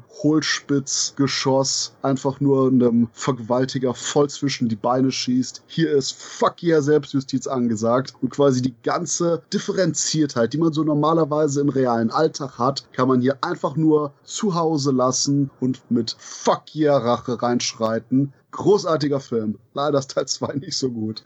Puh, also wo ich mitgehe, Christoph, ist die Darstellung von New York. Da muss man sagen, ist auch sehr geil eingefangen. Aber ich tue mich sonst dieses Genre der Revenge-Streifen finde ich generell immer ein bisschen schwierig, weil da durchaus auch ein bisschen, ja, jetzt kommt der Gutmensch in mir durch, natürlich so ein bisschen durchaus auch so ähm, Werte durchklingen, die ich jetzt nicht so geil finde. Zumal oftmals äh, die, gegen die es geht, äh, sich irgendwo aus der Punk-Ecke oder farbige oder was weiß ich, also sehr klischeehaft belastet ist. Äh, ich finde ihn halt von, für das, dass er ernst gemeint ist, auch teilweise wirklich, wirklich ein bisschen Overacting-mäßig. Äh, wo ich auch noch mitgehen würde, ist tatsächlich äh, die Art und Weise, wie er bestraft. Das ist tatsächlich was, was sehr an Frank Castle aka Punisher erinnert. Aber ich muss auch dazu sagen, ich mag den Hauptdarsteller nicht sonderlich. Also so, so jemand, den ich echt denke, so, oh. Und von daher Der kann man sich an, anschauen, man sollte nichts Großes erwarten, meines Erachtens. Und wenn man den tatsächlich vielleicht unter diesem Aspekt, das ist mal ein spannender Ansatz, dass es ein Punisher-Streifen ist, äh, ohne Punisher. Unter dem Aspekt muss ich mir tatsächlich nochmal anschauen. Ich habe hier die US-DVD irgendwo noch rumstehen. Das Gute ist eigentlich auch, ich gehe ganz mit dir mit, dass Robert Gint hier eigentlich, der ist eine Wurst. Ja. Das, aber gerade das passt eigentlich für den Streifen sehr gut. Es ist sehr lustig, dass Ginty danach so eine Art Action-Star wurde, bei ein paar ebenfalls ziemlich deftigen Streifen. Aber gerade hier, weil Ginty auch im Endeffekt eben ein Soldat ist, der quasi in Vietnam nicht der Überheld war und nicht so der Actionheld, der eben Steve James war. Und quasi erst eben wieder dann, als er persönliche Motivation hatte, wirklich in sich selber so in Anführungszeichen, um klischeehaft zu sagen, den Krieger entdeckt hat. Gerade das bringt auch dazu, dass er eben nicht das ist, was wir normalerweise erwarten von einem Action-Darsteller. Und ansonsten geht der Film hier durchaus differenziert zur Sache, zumindest wenn es um die Darstellung von den Opfern beziehungsweise eben von den Übeltätern angeht. Da hat man nämlich ganz absoluten Melting Pot New York alle mit dabei. Ich sag mal, wenn überhaupt, dann äh, werden hier wahrscheinlich prozentual zu viele Italiener durch die Gegend geschossen. Aber ansonsten ist gerade eben der Punkt, das hier eben Exterminator ist ein Film und genau deshalb eben auf seine Art und Weise und durch die Machart eben genau das, wo man den inneren Schweinehund rauslassen kann, wo man eben so eine Katharsis hat von Fuck yeah, ihr Arschlöcher und ohne jetzt eben irgendwie da weiter drüber nachzudenken, auf die Bezüge, oh, ist das jetzt irgendwie rassistisch, ist das jetzt irgendwie politisch korrekt, bliblablub. Genau das ist eben ein Punkt, wo man eben bei einem Film diese Art von Präsentation, diese geradlinige und im wirklichen Leben eben nicht funktionierende Auge-um-Auge-Mentalität komplett durchziehen kann. Und das gerade Glickenhaus das hier eins zu eins durchzieht in seinem Film und leider einer der wenigen Streifen ist, der eben das wirklich so durchzieht, weil viele andere Macher eben genau die Angst haben, so rüberzukommen wie das, was Khalil sagt. Das ist eben das Problem, dass dahingehend bei den anderen Leuten, ob es jetzt eben das Rückgrat sind oder die Eier oder einfach nur der Mumm, eben hier das nicht fehlt. Es ist genau das, was es sein will und das zieht es 100% durch und das ist genau der Faktor, der eben durchaus bei aller moralischer Ambivalenz oder tendenziellen kann ich rein interpretieren, wie ich will, Exterminator eben zu einem der besten Rächerstreifen aller Zeiten macht. Ja, ich bin da so ein bisschen dazwischen bei euch beiden. Also ich muss auch sagen, Ginty ist echt ein Waschlappen. Also da frage ich mich am Ende, warum man nicht Steve James als Rächer nimmt. Aber war damals die Zeit wohl nur nicht reif, dann einen Black Rächer zu nehmen oder einen schwarzen eben. Oder oh, es war schon zu spät, weil die Exploitation-Welle wieder vorbei war. Oder so, ja genau. Dann wäre es ja ein Black Exploitation-Kracher gewesen und die war eben vorbei. Aber ich finde halt Ginty als ein Mann wenig glaubhaft und der Typ hat halt null Charisma. Ja, der schaut aus wie ein Fahrkartenschaffner. Langweilig, aber Action ohne Kompromiss Kompromisse, muss ich sagen. Also der Film ist schon knüppelhart, der ist sehr stimmungsvoll. Ja. Die Kosten von Big Apple werden super eingesetzt und halt auch brachial ja, in, in seiner Gewalt. Du hast es ja vorhin erwähnt, allein der Beginn da im Vietnam, also da geht's ab. Da, da wird geköpft und Kehlen durchgeschnitten. Das ist schon krass, muss ich sagen, auch für heutige Verhältnisse. Mich hat gewundert, dass er vom Index kommt, muss ich ehrlich sagen. Aber klar. Das wollte ich auch noch sagen. Heilige Scheiße, wir leben in einer Welt, in der Exterminator nicht mehr indiziert ist. Was zum Teufel passiert hier? Ja, genau. Also das, das ist mir auch aufgefallen. Also da dachte ich, hm, der ist heute noch heftig, weil ich habe den ehrlich gesagt erst jetzt aufgrund der Veröffentlichung von der NSM Amaray Blu-ray gesehen, vorher nie angeschaut, war ja auch nicht so leicht zu bekommen und habe mich dann durchaus gut unterhalten gefühlt. Finde den aber jetzt auch nicht so ein, so ein Überflieger eben aus genannten Gründen. Aber äh, kam gut an. Also äh, Rachefilme waren einfach Anfang der 80er, besonders Anfang der 80er sehr populär. Also was man immerhin sagen muss, der Film hat ein cooles Cover. Das stimmt, ja. Ja, und das ich meine, das sieht man Robert Ginty nicht, damit hat Film hat's schon mal gewonnen. Allein schon mit diesem Flammenwerfer. Und das ist das Lustigste, das Cover hat nichts mit dem Film zu tun. Ja. Es kommt eine kurze Flammenwerfer-Szene vor, aber, und das ist immer noch meine Verschwörungstheorie, deswegen wurde Teil 2 gemacht, weil in Teil 2 Robert Ginty so rumläuft wie der Typ auf dem Cover zu Teil 1. ja. okay, war ein Teaser-Poster sozusagen. Ja, aber das könnte tatsächlich so ein Grund sein, weil als ich den gesehen habe, hast du natürlich, bin ich jetzt wieder bei den Videothekenzeiten, ich habe den irgendwann aus der Videothek mitgenommen, habe natürlich gedacht so, oh geil, ein Typ mit einem Helm und Flammenwerfer und da kommt ja gar nichts vor drin irgendwie so, äh, okay. Und da siehst du halt Robert Ginty rumrennen, ja geil. Gut, jetzt wird's nicht so einfach, den, den Übergang zu finden zu Platz 29. Nur ein Platz besser, aber für mich viel besser. La Boom, die Fete, Eltern unerwünscht. Einer der Kultfilme der 80er Jahre für uns 80er Kids. Ich erwähne es mal wieder. Ja, Sophie Massot war der Schwarm von uns allen eigentlich. Hier spielt sie die 13-jährige Vic, die erlebt alle Höhen und Tiefen des Teenager-Daseins, der Pubertät, ja, sie ist mittendrin und feiert die ersten Partys, die große Liebe und leider bröckelt das eben auch in der Familie und da thematisiert diese Teenager-Komödie das auch. Die ist recht romantisch angehaucht und weitestgehend harmlos aus meiner Sicht, aber Sophie Marceau, die ist einfach bezaubernd und wahnsinnig natürlich auch vom Typ her. Ich finde die super sympathisch in der Rolle, umsonst ist sie nicht so ein großer Star geworden und die ist dann auch glaubwürdig. Zudem punktet Laboom auch mit den guten Nebendarstellern. Ich finde die Großmutter Poupette, Denise Gray, die finde ich super. Die ist so der heimliche Star auch des Films und der Vater François wird von Claude Brasseur gespielt, ein ganz großer französischer Darsteller. Ja, und der Soundtrack, Kalle, ne? Reality von Richard Sanderson kennen wir alle aus den 80ern, ne? Ja, natürlich kennen wir das alles aus den 80ern. Und natürlich waren wir auch alle in Sophie Marceau total verliebt. Anders äh. kannst du es nicht sagen. Christoph, du darfst noch mitreden. Du bist wann geboren? 85. Also ruhig. äh, nee, aber es ist tatsächlich einer der Klassiker, denke ich mal, für alle, die so in den 70ern geboren worden sind. Er ist wirklich charmant erzählt. Man kann diese Teenager-Sorgen auch sehr gut nachvollziehen. Erste Liebe. Die Partys, äh, Gott sei Dank waren meine Partys, die ich geschmissen habe, immer deutlich besser als das, was man da in diesem Film gesehen hat. Ähm, war auf alle Fälle so ein Ding. Und natürlich nichts ohne Grund hat der Soundtrack auch bei Bravos, das kennen auch wieder nur die Kinder der 80er, Kuschelrock-Alben irgendwo äh, auch drauf geschafft. Was ich übrigens, das ist noch eine Anekdote am Rande, ein bisschen irritierend fand, war, dass Sophie Masson später nochmal mit Claude Bressot in einem anderen Film gespielt hat. Ich komme jetzt gerade nicht auf den Titel. Abstieg zur Hölle, Abstieg ja, zur da hatten sie eine Sexszene und das fand ich ziemlich irritierend dann irgendwie. Weil du halt den einfach nach zwei Teilen, als du einen Papa drin hast, mit der Großmutter, gebe ich dir übrigens auch recht, dass das so ein bisschen, ja, Sympathieträgerin schlechthin war. Aber ich finde auch, trotz aller Leichtigkeit und so weiter, hat der Film auch ein paar durchaus ernstere Themen auch angesprochen, eben wenn die Beziehung der Eltern auseinanderbricht und stand ja auch Betrug im Raum und ähnliches. Schöner Film, habe ich hier auch stehen. Auch Teil 2, der nicht ganz so gut war, aber es ist ein sehr schöner Film, ein viel gut Movie, würde ich es im weitesten Sinne sagen. Allerdings hat der Zahn der Zeit doch auch ein bisschen dran genagt. Aber mir macht er heute noch Spaß. Ich habe den mal diagonal im Fernsehen gesehen, habe mega Schulterzucken dafür. Meine Sophie Massot heißt Jen Elizabeth. Ich bin dafür wahrscheinlich einfach zu jung, habe zu viel Internet und so viel Pornos. insgesamt, ja, nee, also von daher, da, da muss man wahrscheinlich noch definitiv, naja, ich sag mal, damals in der Steinzeit gelebt haben, um das so oh nostalgisch Gott. zu verklären. Bei mir ist dann eher so der Faktor Schnarch. Okay, du bist hart. Ja, es ist schon so ein bisschen die Blümchen-Variante von, von Eis im Stiel, aber. War eine Partyfilm früher hieß die Flodders, yo. Oh Gott. Ganz im Ernst, Laboom. Ja, aber, aber, aber Laboom kam halt wirklich zu so einer Zeit, das müssen wir einfach sagen. Gut, 81, da war ich noch weit entfernt davon, äh, irgendeine Party schmeißen zu wollen. Aber das hast du dir dann, erstmal ist mal der Film so mit 12, 13 über den Weg gelaufen, wo dann die ersten Klassenpartys anfingen, so sechste, siebte Klasse und wo ich dann auch so meine ersten Sporen als DJ gemacht habe. Ich war halt immer der Typ, der aufgelegt hat, weil ich halt Plattenspieler hatte und eine große Plattensammlung. Aber das war schon so, der hat schon ein bisschen die Blaupause gegeben, wie du dir einfach Partys vorgestellt hast und auch so dieses Liebesding und bla. Und ich finde auch, ich finde den Schluss sehr charmant.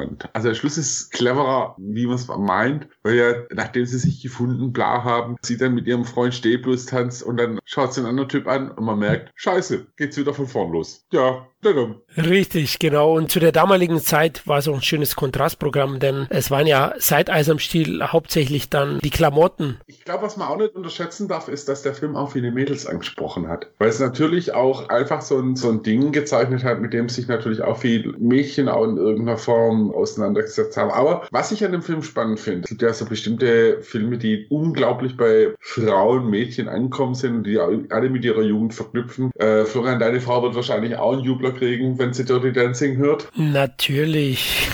Aber tatsächlich ist La Boom einer der wenigen Filme, der sowohl für Frauen als auch für Männer funktioniert hat, finde ich. In der Richtung. Finde ich auch. Und eben gegenüber vielen anderen Pubertätskomödien aus dieser Zeit verweilt eben die französische Produktion auch nicht im Flachsinn und verkommt zu einer Klamotte, na, wie die Eis am Stiel Fortsetzung. Wir kommen vielleicht noch zu einer heute. Und der nimmt die Probleme der Teenager auch auf herzerwärmende und recht amüsante Weise ernst. Und das hat mir auch gut gefallen. Das glaube ich auch den Mädchen und hat auch viele angesprochen. Das ist alles nett und harmlos, aber es trifft am ersten, glaube ich, die Realität. Ja, und wie gesagt, auch ein Walkman. Nachdem ich den 15 habe, wollte ich einen Walkman. Uiuiui, nee, das konnte ich mir nur nicht leisten. Bin ein bisschen jünger wie du, aber Walkman stimmt, 80. 80 kam der, glaube ich, äh, raus und der Film ist ja von ja. 81. Aber was ich spannend finde, der ist am 11. Dezember 81 in die deutschen Kinos gekommen und dafür ist er schon ganz schön ordentlich weit vorne gelandet. Ne? Bei Inside Kino rechnen sie ja die Zahlen auch über die Jahre hinweg, also nicht nur aus diesem einen Jahr. Das darf man nicht vergessen. Mit 674.000 Zuschauern war er gut besucht, aber die Fortsetzung hat sogar noch mehr Zuschauer gezogen. Also der hat dann im Zuge auf Video- oder TV-Strahlung anscheinend noch mehr Publikum angelockt. Ja, kommen wir zu Platz 17. Jetzt auch wieder ein großer Sprung von 29 auf 17. Ah, und das ist schon auch kein einfacher Film. Excalibur von 1981. Khalil, dein Titel. Puh, puh, puh. Wenn ich jetzt anfangen würde, über den Film ausführlich zu sprechen, säßen wir wahrscheinlich noch irgendwann im nächsten Jahr da. ähm, weil der Film ist einfach ein sperriges Brett der auch wirklich auf ganz vielen verschiedenen Ebenen läuft. Kurz, von was handelt der Film? Excalibur, man könnte sich ja denken, Schwert des Königs äh, bezieht sich auf das äh, magische Schwert, was Artus hat. Im Endeffekt greift der Film tatsächlich die Artus-Epik auf. Nicht nur den Part über den Heiligen Gral, sondern wirklich erzählt einen kompletten Bogen von der Zeugung eigentlich schon oder Vorzeugung von Arthur bis hin zum Tod von König Arthur. Und Spoiler-Alarm. Ja, Wahnsinn, gell? der stirbt halt irgendwann. Tatsächlich muss man sagen, liefert Bormann da einen bildgewaltigen Film ab, der meines Erachtens auch wirklich die Blaupause für viele andere Fantasy-Filme waren, die später kommen, der aber auch gleichzeitig nicht nur Eye Candy ist, sondern unglaublich tiefschürfend geht. Man kann so viel Ansätze über den Film haben. Man kann, man kann wirklich sich mit der Kamera und Montage auseinandersetzen. Es gibt keine Großaufnahmen. Es gibt eigentlich fast nur Halbtotale, was so ein bisschen die Charaktere betont. Licht- und Farbgestaltung, die ganz klar aufgeteilt ist in Vorgeschichte, Aufstieg Artus und Fall und Tod Artus, die psychologische Komponente, die da drin ist, ähm, dass wirklich jede Figur auch tatsächlich in sich psychologisch stimmig ist. Das ist zum Beispiel Morgana, die oftmals in platteren Sachen als böse Exe dargestellt ist, die sind halt einfach auf Rache. Musikalisch ist der Film ziemlich gut besetzt. Okay, Carmen Apurana von Office ist wahrscheinlich inzwischen eines der totgelutschtesten klassischen Stücke, aber ich bekomme immer noch einen Schauer, wenn, wenn die Ritter da durch die Gegend reiten so am Schluss. Dann finde ich es auch spannend, dass der Hauptprotagonist Protagonist auch oft sich verändert. Man könnte davon ausgehen, in der Artus-Epik ist tatsächlich Artus der Hauptdarsteller. Ist so gesehen nicht der Fall. Ich finde, der wechselt überraschend oft. Also im zweiten Kapitel spielt eigentlich fast eher Lancelot eher eine größere Rolle. Im dritten Kapitel, wenn man so will, eher dann Parsifal. Äh, erst natürlich dann Artus. In vielen Kritiken, die ich im Vorfeld gelesen habe, die ein bisschen älter waren, hat man so die Figur des Merlins als heimlichen Hauptcharakter gesehen. Da würde ich nicht mitgehen, weil der Merlin tatsächlich immer wieder, ja, so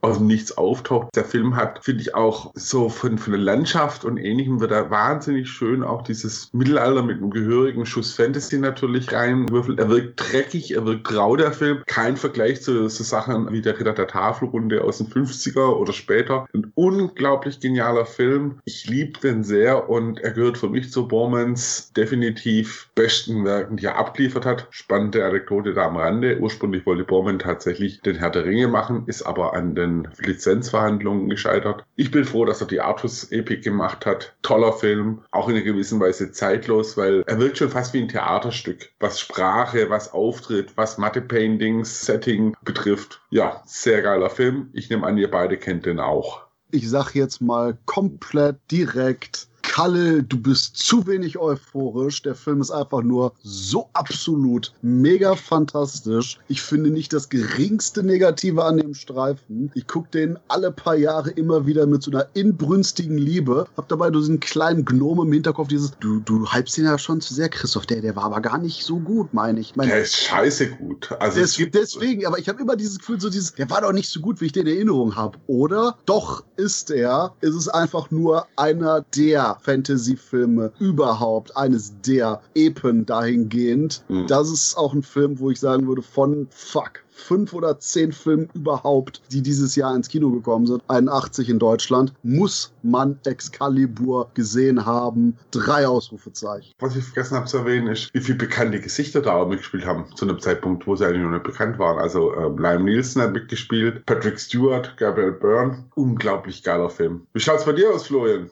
Ja, ich gehe weitestgehend mit. Ich muss zwar sagen, der ist alles andere als leichte Kost, aber Kalle, du hast es schön zusammengefasst. Der hat halt sehr fordernde Dialoge und ich finde auch die Zeitsprünge, die tun immer wieder die Aufmerksamkeit des Zuschauers benötigen. Also man kann ja nicht so nebenbei wegschauen, finde ich. Äh, aber er ist halt echt so, so ein opernhafter Rausch. Das ist übrigens tatsächlich so, so ein Ding, was an der Wechsel der Hauptperson liegt. Dass du den beim ersten Mal gern mal so als episodenhaft wahrnimmst. Du hast ja keine Hauptfigur, auf die du dich langfristig fokussieren kannst. Weil, wie gesagt, am Anfang hast du diesen Arthur und dann wechselst halt dann auf einmal zu dieser Liebesgeschichte zwischen Lancelot und Ginevre. Und dadurch wirkt der Film halt episodenhaft und in sich nicht, vielleicht auf den ersten Blick nicht rund. Aber was da an Genialität drin steckt, merkt man halt dann, wenn man das zweite oder dritte Mal anschaut, einfach sieht, wie dieser Faden, dieser Perspektivenwechsel eigentlich die, die Story nochmal vertieft. Absolut, ja. Und die Darstellerleistungen sind auch brillant und wie gesagt, visuell unglaublich beeindruckend. Aber das Fantasy-Epos ist schon weit weg vom Massengeschmack. Deswegen hat es mich fast gewundert, dass über eine Million Zuschauer den gesehen haben in Deutschland, weil er hat schon deutliche Kubrick'sche Züge, würde ich fast sagen. Sozusagen der 2001 des Fantasy-Films. Aber ich finde ihn auch erstklassig und gesehen haben, da sind wir uns einig, muss man den. Ja? Das ist einer der großen Titel, den vergisst man so schnell nicht, egal wie man ihn findet. Er bleibt nachhaltig im Gedächtnis. Das Spannende finde ich halt, dass er trotz allem so ein äh, Erfolg war, obwohl eigentlich kaum ein bekannter Schauspieler mitgespielt hat. Also zu dem Zeitpunkt, ich habe ja ein paar Namen genannt, aber die waren eigentlich alle eher unbekannt. Und dass es auch einer der wenigen Kinofilme ist, die es tatsächlich irgendwann in die DDR geschafft haben. Okay, oh, interessant. Unter dem Namen Excalibur. Wie Borman.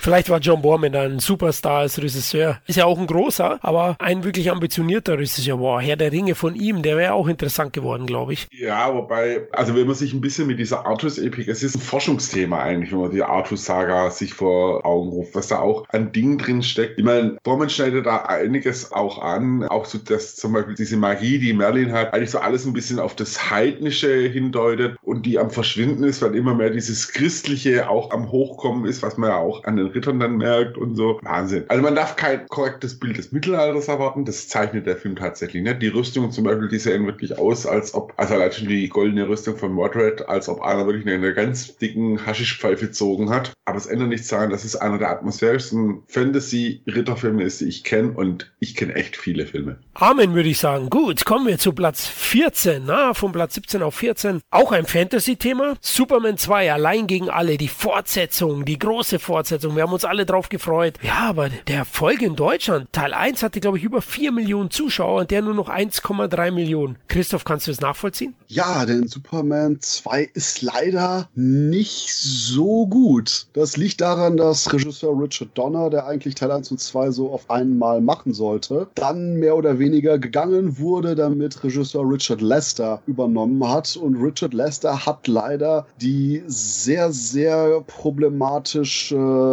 Mentalität, überall Comedy und Slapstick reinzudrücken, während Richard Donner durchaus noch einen Mittelweg gefunden hat zwischen der klassischen Golden Age oder auch Silver Age Comic-Ästhetik von Superman und einem Filmgefühl, das auch Dramatik entstehen lässt, hat man hier bei Superman 2 konsequent die Sequenzen von Donner und Lester, die mehr oder weniger gegeneinander kämpfen, denn obwohl auch Donner eben seinen Humor hatte, hat man Lester eben wirklich den Slapstick dabei. Und das ist leider einfach nur ein großes Problem hier bei dem Streifen, der von seiner Handlung her eigentlich nochmal deutlich dramatischer wäre. Superman kämpft jetzt gegen drei weitere Kryptonier, die eben im ersten Teil in die Negativzone, in die Tiefen des Alls auch mit verbannt wurden und jetzt freigekommen sind. Und uff, da ist so viel eben durch die Produktionshistorie kaputt gegangen, dass Superman 2 so unterhaltsam wie er auch wirkt, weil du quasi ständig was Neues hast, das große Problem hat, dass du ständig was Neues hast und viele von den neuen Sachen eben mentalitätsmäßig sehr, sehr großen Kontrast zueinander haben. Und wir haben immer noch Christopher Reeve als absolut perfekten Superman-Darsteller, Margot Kidder vor ihrer crazy Phase als Top Lois Lane und natürlich Gene Hackman als exzellenten Lex Luthor und den fantastischen Terrence Stamp als eben General Zod als Anführer, der selber auch richtig ikonisch wurde, so, so sehr, dass du teilweise auch etliche Comics hast, die quasi jetzt eben zurückgreifen auf diese Filmvariante.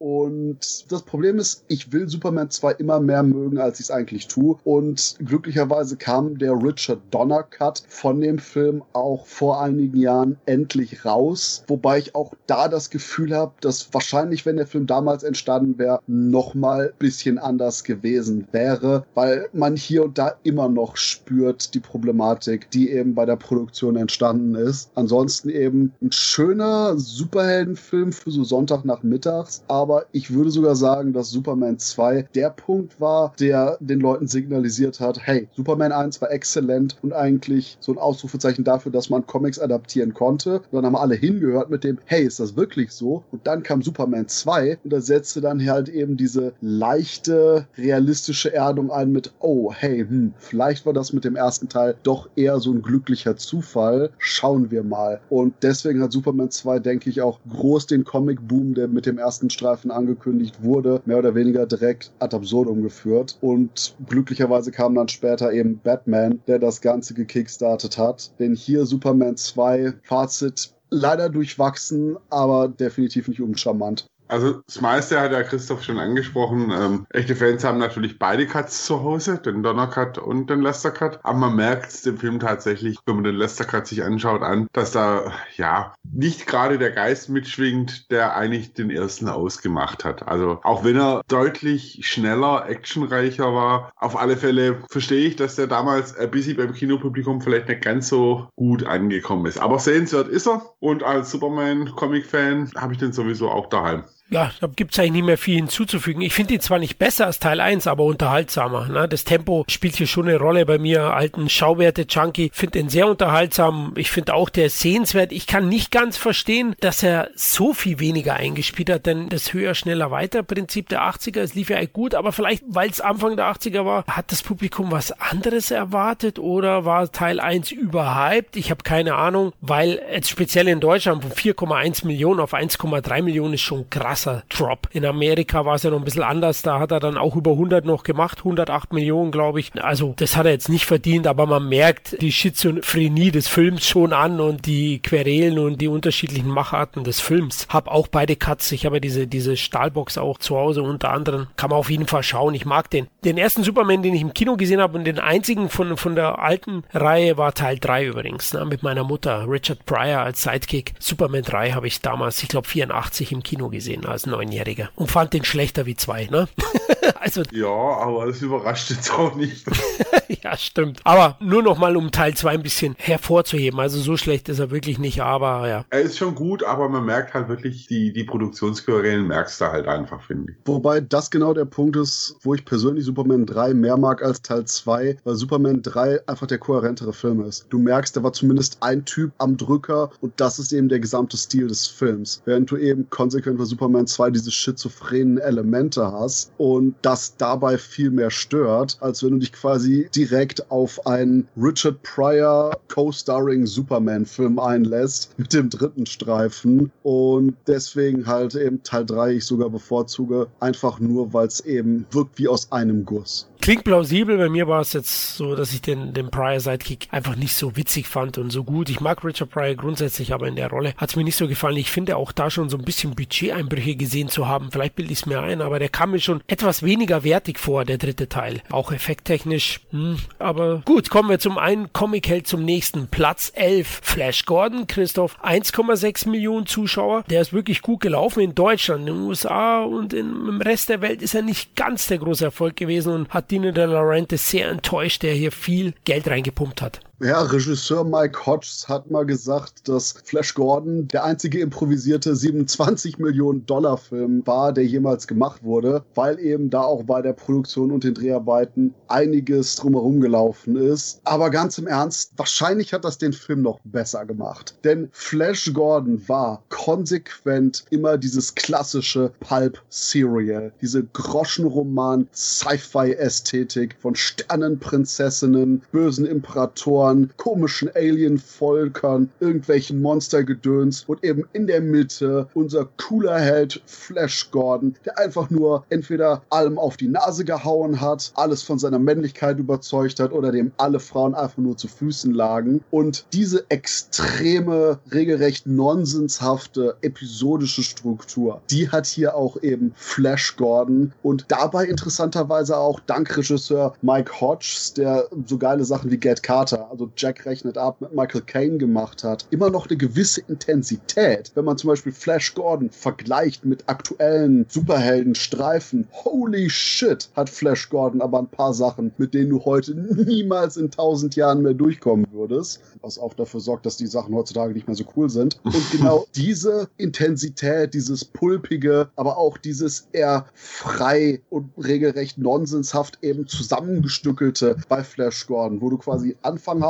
wir sind auf diesem Planeten. Und dann am Ende muss Imperator besiegt werden. Und alles dazwischen ist einfach nur Abenteuer. Neue Völker, neue Monster, neue Sachen, die zu bestehen sind. Und das alles eben mit einer absolut brillanten Ausstattung, mit einem Queen-Soundtrack, der wie die Faust aufs Auge passt. Und mein Gott, einer Besetzung, einer so fantastischen Besetzung. Mit eben Max von Sydow als Imperator Ming, haben wir die fantastische Ornella Mutti als Prinzessin Aura und fuck, wir haben Timothy Dalton als Pseudo James Bond im Weltall, der konsequent einfach nur unseren Helden Flash Gordon gespielt von Sam Jones einfach nur neidisch hinterher schaut, weil Flash Gordon halt einfach cooler ist. Und es sind so viele kleine Momente, große Momente, Ausstattungssachen, Musiksachen. Und wenn am Anfang einfach nur der verrückte Professor meint, schnell, errechne den Winkelvektor des Mondes. Das, das, ist, das ist der Moment, wo du dich einfach nur zurücklehnst und dieses wunderbare, warme Pulp-Sci-Fi-Gefühl hast, was heutzutage einfach nicht mehr geliefert werden kann, wegen Political Correctness, wegen fehlender Intensität, wegen viel zu großem Abzielen auf irgendeinen Pseudo-Massengeschmack. Und gerade deswegen kann man Flash Gordon einfach nicht genug schauen, nicht genug empfehlen und vor allen Dingen nicht hoch genug bewerten, denn das ist die Art von Film, die heutige Superheldenfilme sein sollten. Ah ja, allein schon eine der Kampfszenen, was eigentlich ein umgewandeltes Footballspiel ist. Ey, wie, wie geil, dass du darauf kommst erstmal. Oder die ganze Sache mit der schwankenden Plattform, aus der dann plötzlich Spikes rauskommen. Ja. Und, und natürlich da drunter nicht irgendwie einfach nur ein normaler Abgrund ist, sondern nein, die sind in den Wolken und dann würdest du quasi aus den Wolken fallen, wenn du nicht in den Spikes landest oder von deinem Gegner umgebracht wirst. Und wie gesagt, jede einzelne Szene in diesem Film hat irgendwas Erinnerungswürdiges, Cooles etc. Ich meine, ich kenne ja die, die Comic-Serials, also die Comic-Strips kenne ich natürlich als alter Comic-Fan. Ich kenne natürlich auch diese Buster Crabbe-Dinger. Tatsächlich habe ich die damals im dritten, im SWR sind die immer abends gelaufen. Was damals SWR hieß. Und da habe ich schon meine Liebe zu Flash Gordon entdeckt, weil es einfach so in alle Richtungen fantastisch war. Die Vogelmenschen, die Waldmenschen, Ming, der Wissenschaftler, äh, das, das Ding strotzt über und ich finde, das hat heute ist sehr schön alles in den Film reingepackt, ohne dass er überfrachtet wirkt der einzige Film, der in den letzten zig Jahren ansatzweise in die Richtung kam, war John Carter, die Adaption, die eben auch durchaus ein bisschen zu clean war, weil wegen Disney produziert, aber trotzdem eben von der Regie die Leute sich bemüht haben, noch so ein bisschen Intensität mit dabei zu halten. Das, was eben leider heutigen Filmen komplett abgeht. Und das ist das, was ich an Flash Gordon so schätze, denn du hast eben bärtige Flügeltypen, die ständig rumschreien, quasi die Flash Gordon klingen Klingonen. Du hast mehr oder weniger hier eben einfach nur äh, Timothy Dalton als so eine Art Waldelfen-Ninja-Meisterprinz und natürlich äh, Max von Sydow als großartiger Imperator Ming, der auch von der Gestaltung her, wahrscheinlich kannst du noch, noch nicht mal mehr Imperator Ming heute von dem Design durchkriegen. Und das ist eben das, dass du dieses komplett urwüchsige, klassische Sci-Fi-Zeug eben dabei hast. Und mein Gott, gerade eben aufgrund der ganzen aktuellen Streifen wirkt Flash Gordon immer mehr wie eine frische Brise. Ja, da gehe ich mit. Also es ist echt ein auf Zelluloid gebannter Wahnsinn. Also den man aufgrund seiner überbordenden Dekadenz, ja, das Budget hast du ja angesprochen, Christoph, zu 27 Millionen Dollar, das war 1980, wo der entstanden ist, schon eine große Stange Geld und zugleich handwerkliche Inkompetenz, weil die Effekte, die gingen damals auch schon besser. Ja, wenn man das Imperium schlägt zurücksieht, da war mehr möglich. Aber trotzdem, aufgrund dieser zwei unterschiedlichen Faktoren muss man den einfach lieben. Ja. Auch Sam Jones ist so ein Kandidat. Ja. Also Hölzern wäre ja noch geschmeichelt, wie der spielt. Grotten schlecht, aber hier passt er einfach rein ja.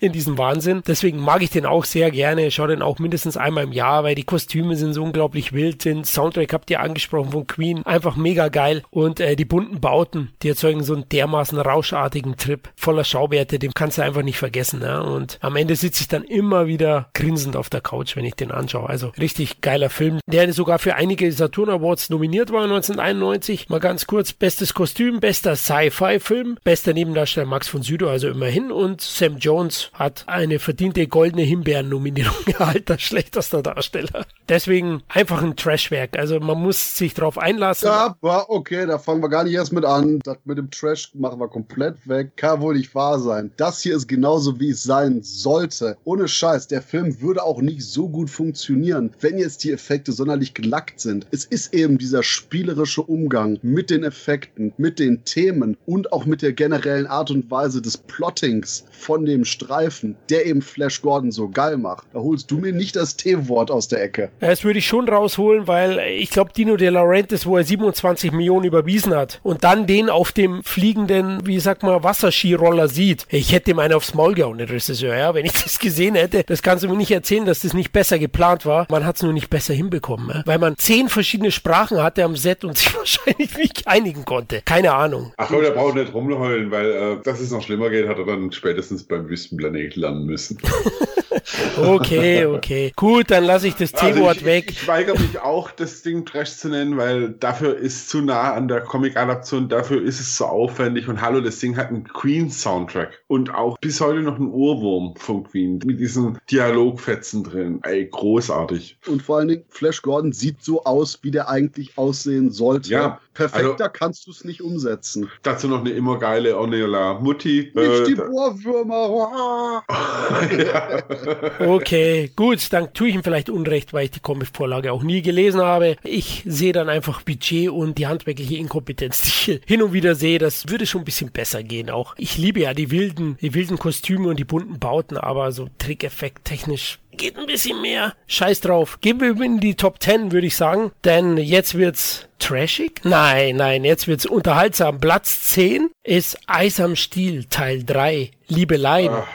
Oh, da schnauft schon jemand. Ja, Benny, Johnny und Momo sind wieder auf Beutejagd zum dritten Mal und der war doch recht erfolgreich mit 1,7 Millionen Zuschauern. Lief der sehr gut in Deutschland. Ich bin überrascht, weil ich finde, Teil 3 zeigt schon deutliche Verschleißerscheinungen. Ich würde lügen, wenn ich im Pubertätsalter nicht drüber gelacht hätte, aber gut, aus heutiger Sicht, na, ist es schon eine starke Klamotte. Ja, so würde ich es so würd auch sagen. Also man merkt definitiv, dass äh, der Zenit schon eigentlich erreicht war. Ich erinnere mich auch ehrlich gesagt kaum mehr dran. Und das war jetzt auch, also da schaue ich mir lieber nochmal, um Streamjahr 81 mir ins Kopf zu rufen, lieber nochmal nackt und zerfleischt an als äh, Eis am Stiel 3. Ich verstehe den Reiz, den die Reihe hatte irgendwo. Persönlich finde ich auch bei den späteren Sachen ist auch noch der eine oder andere drunter, der Spaß gemacht hat. Mein persönlicher Favorite ist der fünfte Teil tatsächlich. Aber er war halt, es wurde halt immer zotiger und, und noch zotiger und, und ah, nee, nee, next please. Okay, also nur mal zum Gedächtnisauffrischung, das war der mit Sibylle Rauch als Cousine, die zu Besuch war. Also damit habe ich den Film noch verbunden. Na, ich habe ihn nur mit den Frauen immer. Wann war Bea Fiedler, wann war, da habe ich genau Bescheid gewusst. Christoph auch nichts, ja gut, du bist ein YouPorn-Star, äh, YouPorn-Fan, da wird dich das nicht groß hinter Kamin vorheben.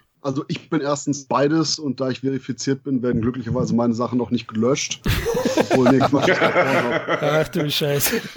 Ja, ja. Ähm, der Punkt ist einfach nur, ich habe den ersten gesehen, separat, und dann habe ich die Box gehabt, weil ich da bin sehr, sehr spät mit der Reihe eingestiegen. Dann habe ich die Filme geguckt und ich habe keine Ahnung mehr, was Teil 3 ist. Ja, so ging es mir aber tatsächlich auch, als ich mir die Top 10 angeschaut habe, dass ich wirklich so, wer war denn das nochmal? Ey, keine Ahnung, egal. Next! Also Platz 9 und auch wieder ein alter Bekannter aus meiner Jugend, Bud Spencer. Eine Faust geht nach Westen. Er versucht diesmal solo als Western-Star, obwohl er hat einen Sidekick, den indianischen Freund Donnernder Adler. Ah, ich kann mich nicht mehr so ganz erinnern, aber ich glaube, Christoph, du mochtest den. Ja, ich mochte den durchaus, denn hier eine Faust geht nach Westen ist für mich irgendwie immer so das Companion Piece zu Verflucht, Verdammt und Halleluja mit nur Terence Hill, wo der zu einem Westernhelden ausgebildet wird und quasi so seine ganzen typischen Terence Hilligkeiten Full Force präsentieren kann, hast du hier das gleiche eben mit Bud Spencer? Und geh sogar so weit und sagst, es ist hier wahrscheinlich Bud Spencers bester Solofilm aus. Jetzt aber langsam. Jetzt, jetzt komme ich gleich wieder mit Trash bei Flash Gordon. Das gibt's ja nicht. Hallo, Mücke. Mücke ist der Beste. Mit Abstand. Ich mag weder Mücke noch Bomber. Bomber ist auch nicht so toll, aber Mücke, hey, sorry. Mücke ist. Ja, okay. Aber ich verstehe, was du meinst. Unter den okay. Western-Sachen ist er definitiv einer der besseren.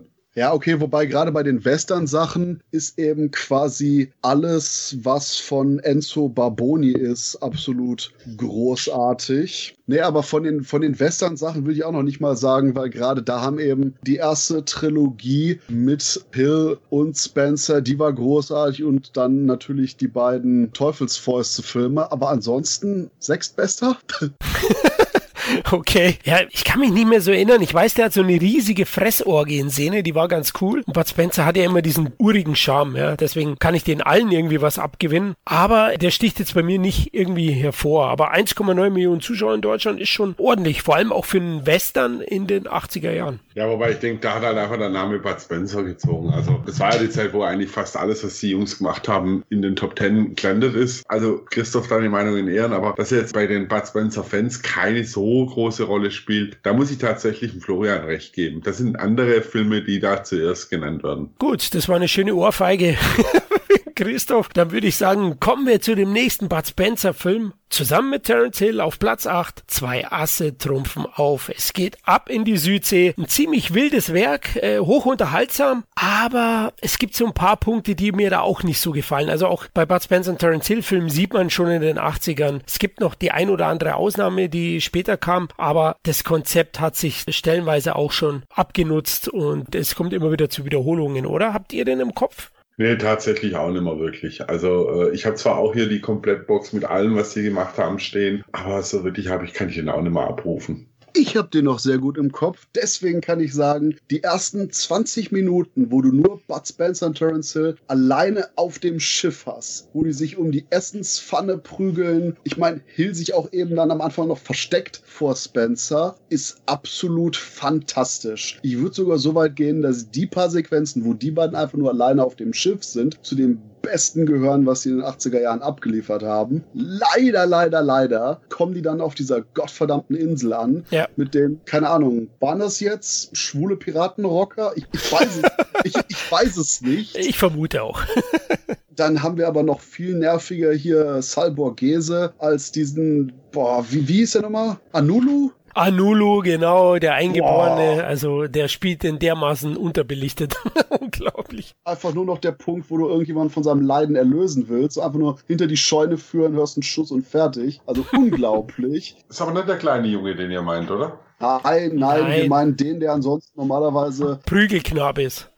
ja, der ansonsten von Spencer normalerweise in die Fresse kriegt, in ah. so ziemlich allen anderen Filmen. Und hier eben den, ja, wenn ich geistig behindert sage, ist er noch zu nett formuliert. Sohn von der Chief-Frau von der Insel spielt, einfach nur scheiße nervtötend ist. Und dann haben wir eben eigentlich noch ganz nett eben den japanischen, oh, ich wollte schon sagen Einsiedler, nee, äh, den Japaner, der immer noch denkt, dass irgendwie Zweiter Weltkrieg ist. Das ist eigentlich was, wo man hätte mitarbeiten können, aber dann kommen die komischen Lederpiraten dazu, dann kommt hier eben hier der Bescheuerte dazu und das ist einfach nur so viel Bullshit. Und das Problem ist, ich liebe Sergio Corbucci. Also ich sag immer, Leone, mein Sergio heißt Corbucci, weil ich finde Sergio Corbuccis Western sind besser als die von Sergio Leone. Puh, Das Problem ist, so gut wie die Western von Sergio Corbucci sind, so beschissen sind leider zum größten Teil auch seine Bud Spencer und Terence Hill Filme, weil die nur noch klamaukig sind, ganz oft gar kein richtiges Timing haben, aber dann immer wieder diese kleinen Momente haben, wie hier, so die ersten 20 Minuten eben mit Spencer und Hill auf diesem Schiff, die zeigen, der könnte es eigentlich. Aber wenn du irgendwas jenseits von Spencer und Hill bei Kobuchi in eine Szene packst, funktioniert nichts mehr. Wahrscheinlich wäre er der perfekte Typ für irgendein Kammerspiel mit den beiden gewesen. Denn wenn du den auf eine Insel mit ganz vielen Idioten setzt, sieht man leider, hier funktioniert es nicht.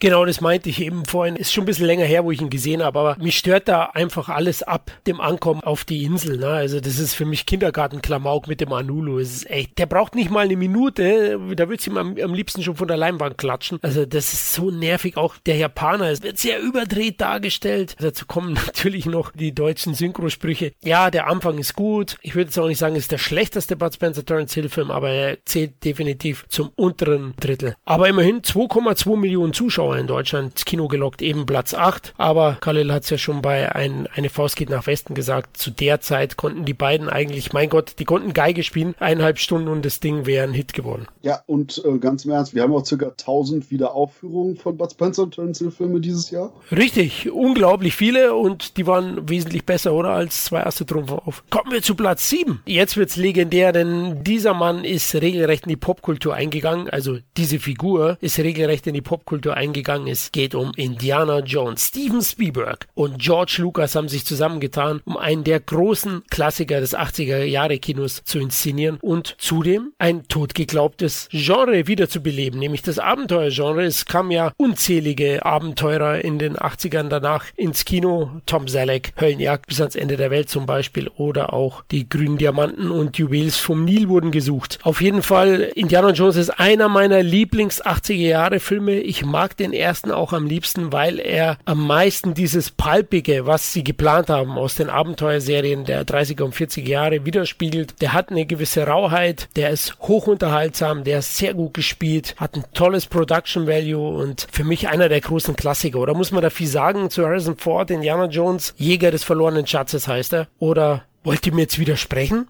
Nö. Zweiten Teil mehr. Nein, aber gebe ich dir natürlich bedingungslos recht. Ganz, ganz, ganz, ganz großer Film. Hat wahrscheinlich eine der Figuren in der Populärkultur geschaffen. Eine der Rollen auch von Harrison Ford natürlich. Da passt echt alles. Nie hat man Nazis so cool erlebt, auch cool in Anführungszeichen, als böse Endgegner wie diesen Typ in seinem schwarzen Lodenmantel mit der Verbrennung. Also, da passt so vieles einfach. Der Film macht heute noch Spaß und ist auch in einer gewissen Weise, sieht man von ein paar Effekten vielleicht ab, auch ein bisschen zeitlos, was natürlich auch an diesem Genre Abenteuerfilm Pulp-Charakter liegt. Sehr, sehr geil. Der hat einfach ein paar Dinger drin, die sind so grandios. Die Kampfszene mit diesem riesigen, schwertschwingenden Typ, den Harrison Ford einfach erschießt, äh, was komplett improvisiert war. Grandioser Film, gehört in jede Filmsammlung und mehr braucht man eigentlich nicht zu sagen. Wer den kennt, der sollte bitte seinen Kopf, keine Ahnung, aus dem Fenster halten die nächsten paar Tage oder sonst irgendwas, aber den muss man kennen. Ich wollte schon sagen, in den Arsch schieben. Ähm Aber ja, klar, den muss man kennen. Hab den erst auf VHS gesehen damals. Klar, war zu klein, 81 um Kino anzuschauen. Aber das war einer der, der ganz großen Filme, die wo ich immer schon auf dem Zettel stehen hatte. Ja, im, Im Schulhof wurden über gewisse Titel gesprochen und da war Jäger des verlorenen Schatzes einer der, wenn deine Eltern einen Videorekorder haben, dann musst du den ausleihen. Und völlig zu Recht, ja. Also die exotischen Kulissen, die pointierten Dialoge sind auch super und die Darsteller einfach. Karen Allen ist super, na, Paul Freeman als dieser, dieser französische Integrante Archäologe, der Harrison Ford immer wieder ein Schnäppchen schlägt. Das ist einfach erstklassig, oder Christoph? Absolut. Und hier kann ich quasi genau nochmal das gleiche abspulen wie zuvor eben bei Flash Gordon. Sowas wie der erste Indiana Jones Film kann heutzutage nicht mehr gemacht werden. Allein der absolut überraschend hohe Level an Brutalität, die dieser Film besitzt und das Ganze auf so eine gut gelaunte Art und Weise serviert. Niemals in diesem Leben. Besonders weil ja eben Indiana Jones damals auch noch echt mit einem PG in Amerika durchgekommen ist, was quasi so eine Art sechs oder 12er Freigabe in etwa äquivalent für uns wäre. Und ich weiß noch, ich habe nämlich zum allerersten Mal Indiana Jones gesehen, das war im Fernsehen. Das war die gekürzte Fassung, ohne das gewusst zu haben. Und danach habe ich den Film ungeschnitten gesehen, ohne das zu wissen, was mich dann komplett weggehauen hat im Finale, wo ich dachte, heilige Scheiße, was passiert hier denn? Und das ist eben genau der Faktor, der auch nach wie vor bei Indiana Jones begeistert. Denn genau wie James Bond ist Indiana Jones einfach nur so ein Wish-Fulfillment-Charakter. Du hast eben hier unseren super cleveren, super Leute verprügelnden, alles überlebenden Badass-Helden, der hier und da seine kleinen Schwächen hat, aber im Endeffekt der klassische Abenteuerheld überhaupt ist und dahingehend aber auch eben damit durchkommt, Leute in Propeller zu werfen, Leute zu erschießen, zu verbrennen, etc., etc., etc. Und das ist leider das Problem, was leicht sich sogar schon beim dritten Teil, aber ganz massiv beim vierten Teil dann bemerkbar gemacht hat, dass entweder die Leute nicht mehr wollten, wussten oder konnten, einen klassischen Indiana Jones aufzubauen, weil eben die Art von Intensität und die Art von einfach auch Spaß an der Gewalt, die Indiana Jones 1 und vor allen Dingen 2 hat, einfach nicht mehr so präsentiert wurde. Und damit landet leider auch das gesamte Franchise auf der Nase. Aber hey, ist hier noch nicht passiert. Indiana Jones 1 ist fantastisch. Brillanter ja, 2,5 Millionen Zuschauer haben Indiana Jones 1 gesehen, am wenigsten von allen Vieren. Ne? Also der musste sich erst noch seine Fanschaft in Deutschland aufbauen. Harrison Ford, ja, er war Han Solo, aber er war jetzt nur nicht so der große Solo-Star, sozusagen, Wortspielchen. Oh. Danke.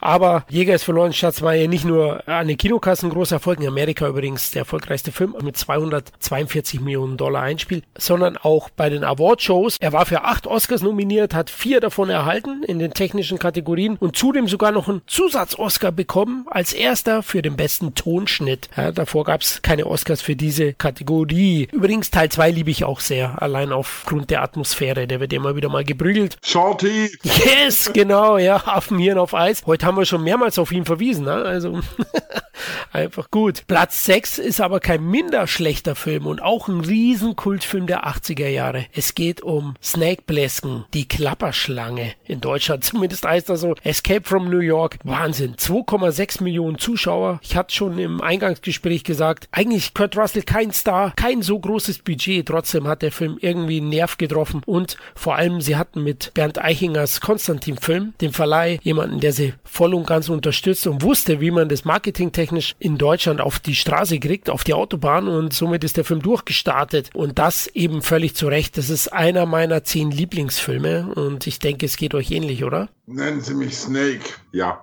also unter meinen Lieblingsfilmen ist er nicht. Das sind andere drunter. Aber er gehört für mich zu dem Besten, was Carpenter gemacht hat. Toll gemacht. Ich mag Dystrophin sowieso total. Er fängt es auch ziemlich geil ein. Äh, Kurt Russell spielt die Rolle wirklich sehr genial. Ich bin auch sehr froh, dass es nicht wie ursprünglich gewollt Tommy Lee Jones wurde, sondern tatsächlich Kurt Russell. Die Rolle ist ihm einfach auf den Leib zugeschnitten. Das merkst du auch. Absoluter Klassiker des Science-Fiction-Films, würde ich sagen. Gehört in jede Filmsammlung rein. Auch wenn er tatsächlich ein bisschen Patina angesetzt hat. Ja, vielleicht technisch, aber atmosphärisch. Also Carpenter ist einer der größten Atmosphärerzeuger, die es gibt. Nee, absolut, absolut. Da bin ich voll bei dir. Allein schon die Musik. Ja. Äh, also der Score ist genial. Auch der Look, den New York einfach hat. Auch die, die Rollen, die teilweise besetzt sind. Donald Pleasance als Präsident, was ich sehr geil fand. Dann Isaac Hayes spielt ja auch mit. Ah, geiler Film einfach. Also wirklich ein Klassiker des 80er Jahre Kinos. Anders kann man es nicht sagen. Und gehört definitiv zu den drei, vier besten Filmen, die Carpenter meines Erachtens gemacht hat. Für mich ja sein bester, aber Christoph, du wirst mich jetzt hoffentlich nicht eines Besseren belehren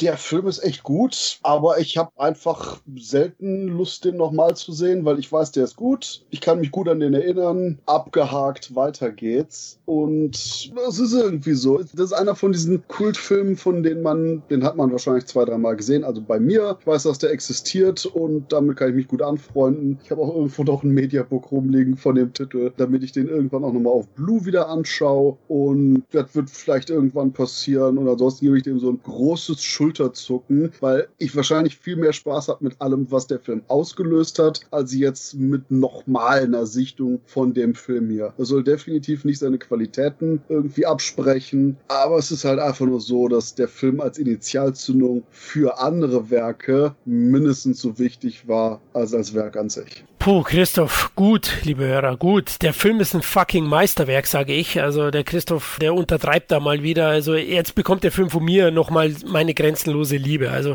den Film muss man gesehen haben, den müsst ihr verdammt nochmal in eurer Sammlung haben. Kurt Russell ist großartig. Nie war er besser mit Augenklappe. Ja, Captain Ron war auch nicht schlecht. war ein Scherz. Also äh, das Ding aus einer anderen Welt fand ich nochmal geiler irgendwie. Ich meinte mit Augenklappe. Ah, mit Augenklappe. Okay, bis ein Punkt. Mit Vollbart war er da auch ganz gut. Nein, aber der Film ist einfach 80er Jahre Kino pur und äh, jeder, der Filme sucht, die die 80er widerspiegeln, der muss eben die Klapperschlange anschauen. Ich weiß zwar nicht, warum er in Deutschland diesen Titel hat, weil er hat ja eigentlich am Oberarm eine Cobra, aber vielleicht... Ja, weil man es nicht so genau gesehen hat und die Cobra vielleicht sich nicht so griffig angehört hat wie die Klapperschlange. Das ist also so ein bisschen so... Äh. Es stimmt schon. Es, es, geht gut von, von der Zunge, die Klapperschlange. Ja gut, die Cobra war bestimmt schon gesichert von Stallone und Warner. ja, aber ich denke auch, dass da ein Eichinger auch durchaus, also der Mann wusste ja, wie man Filme vermarktet. Das ist ja auch ein Artwork und dass der Film mit einem ganz schönen Werbebudget ja auch ausgerollt worden ist, weil ich glaube, sonst wäre der nie in den Top Ten drin gelandet. Sonst wäre der unter ferner liefen. Wie war er denn in den USA?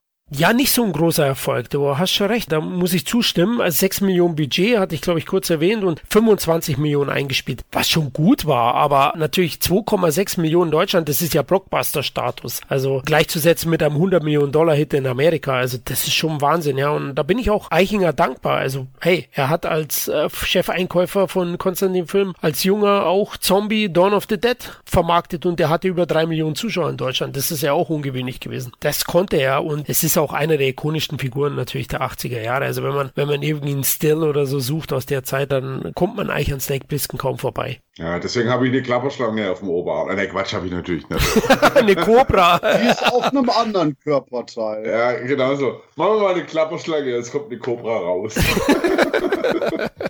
Gut, kommen wir zum weiteren Konstantin-Film und wieder hat Bernd Eichinger seine Finger drin gehabt. Das Boot. Ein unglaublich packender, mitreißender, authentischer und vor allem auch unpathetischer Kriegsfilm. Ich liebe ihn ja und ich denke, euch geht's ähnlich, ne?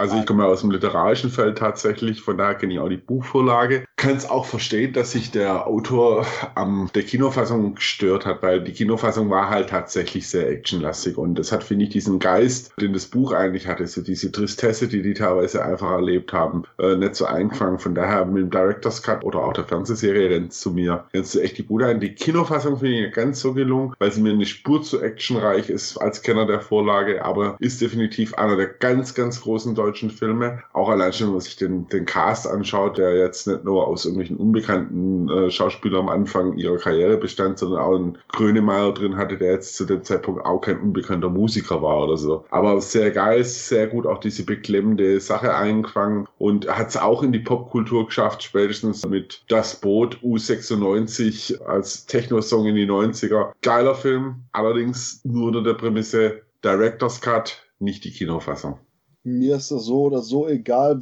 Es ist einer von diesen Hausaufgabenfilmen. Der wird gemacht, wird geschaut. Der ist intensiv, der ist echt super, aber der Film ist auch echt nicht mein Fall. Und das ist dieses, okay, Hausaufgaben gemacht, kann ich abgeben. Gut, jetzt kann ich mich wieder Sachen zuwenden, die mich interessieren. Christoph, du schockst mich einfach. Also das Boot ist, ist schon, ja gut, du hast recht, Hausaufgabe für, klar, aus, sage ich mal, retrospektivischer Sicht oder filmhistorischer Sicht, ja. Der Film ist, also ich finde den großartig, ja. Und ich würde auch eher zur Fernsehfassung, zur mehrteiligen greifen. Und das war auch die erste, die ich gesehen habe. Der kam ja recht schnell ins Fernsehen, weil, weil ja auch Fördergelder da reinliefen. War zu dem Zeitpunkt einer der teuersten Produktionen der Deutschen. Deutschen, ne? mit 32 Millionen D-Mark. Wahnsinn, was man da reingebuttert hat. Und man sieht's auch. Übrigens, ein U-Boot-Modell, so mittelgroßes, hat sich Steven Spielberg ausgeliehen für Jäger des verlorenen Schatzes. Ja, und nicht zu vergessen, in der ehemaligen Stadt, in der ich ja gewohnt habe und in der der Florian noch wohnt, kann man sich ja auch durch das Boot noch schwingen. Steht ja nach wie vor in der Bavaria, ne? Ja, richtig. Und das ist dann auch nochmal ein tolles Erlebnis, weil man dann auch diese Beklemmtheit spürt. Ja? Also das ist wahnsinnig eng da drin, wie die dann auch gedreht haben. Jost Vagano, der Kameramann, hat da auch Großes geleistet. Wolfgang Petersen hat eine Riesenkarriere danach gemacht und Jürgen Brochnow ist als Dauerschurke nach Hollywood gegangen, später wieder zurückgekehrt. Also ganz große Namen damit zu verbinden. Der hat übrigens auch international Top-Presse bekommen. Also auch ein Ebert hat ihn ziemlich abgefeiert und hat dazu geschrieben, soweit ich weiß, dass er das eher schon fast als einen Dokumentarfilm empfindet und, und nicht so actionlastig. Und das ist ja, was den Film auszeichnet, diese Nicht-Action-Lastigkeit, dass diese Spannung, die, die, der Druck, der auch entsteht, wenn die quasi auf die Wasserbomben warten oder dieses, du nur dieses Ping hörst. Ich meine, das kann man sich ja kaum vorstellen, wie das wohl sein musste, wenn du in so einem Sarg aus Stahl unter Wasser bist, wo du eigentlich weißt, wenn du getroffen bist, da kommst du nicht raus, da bist du tot. Ja,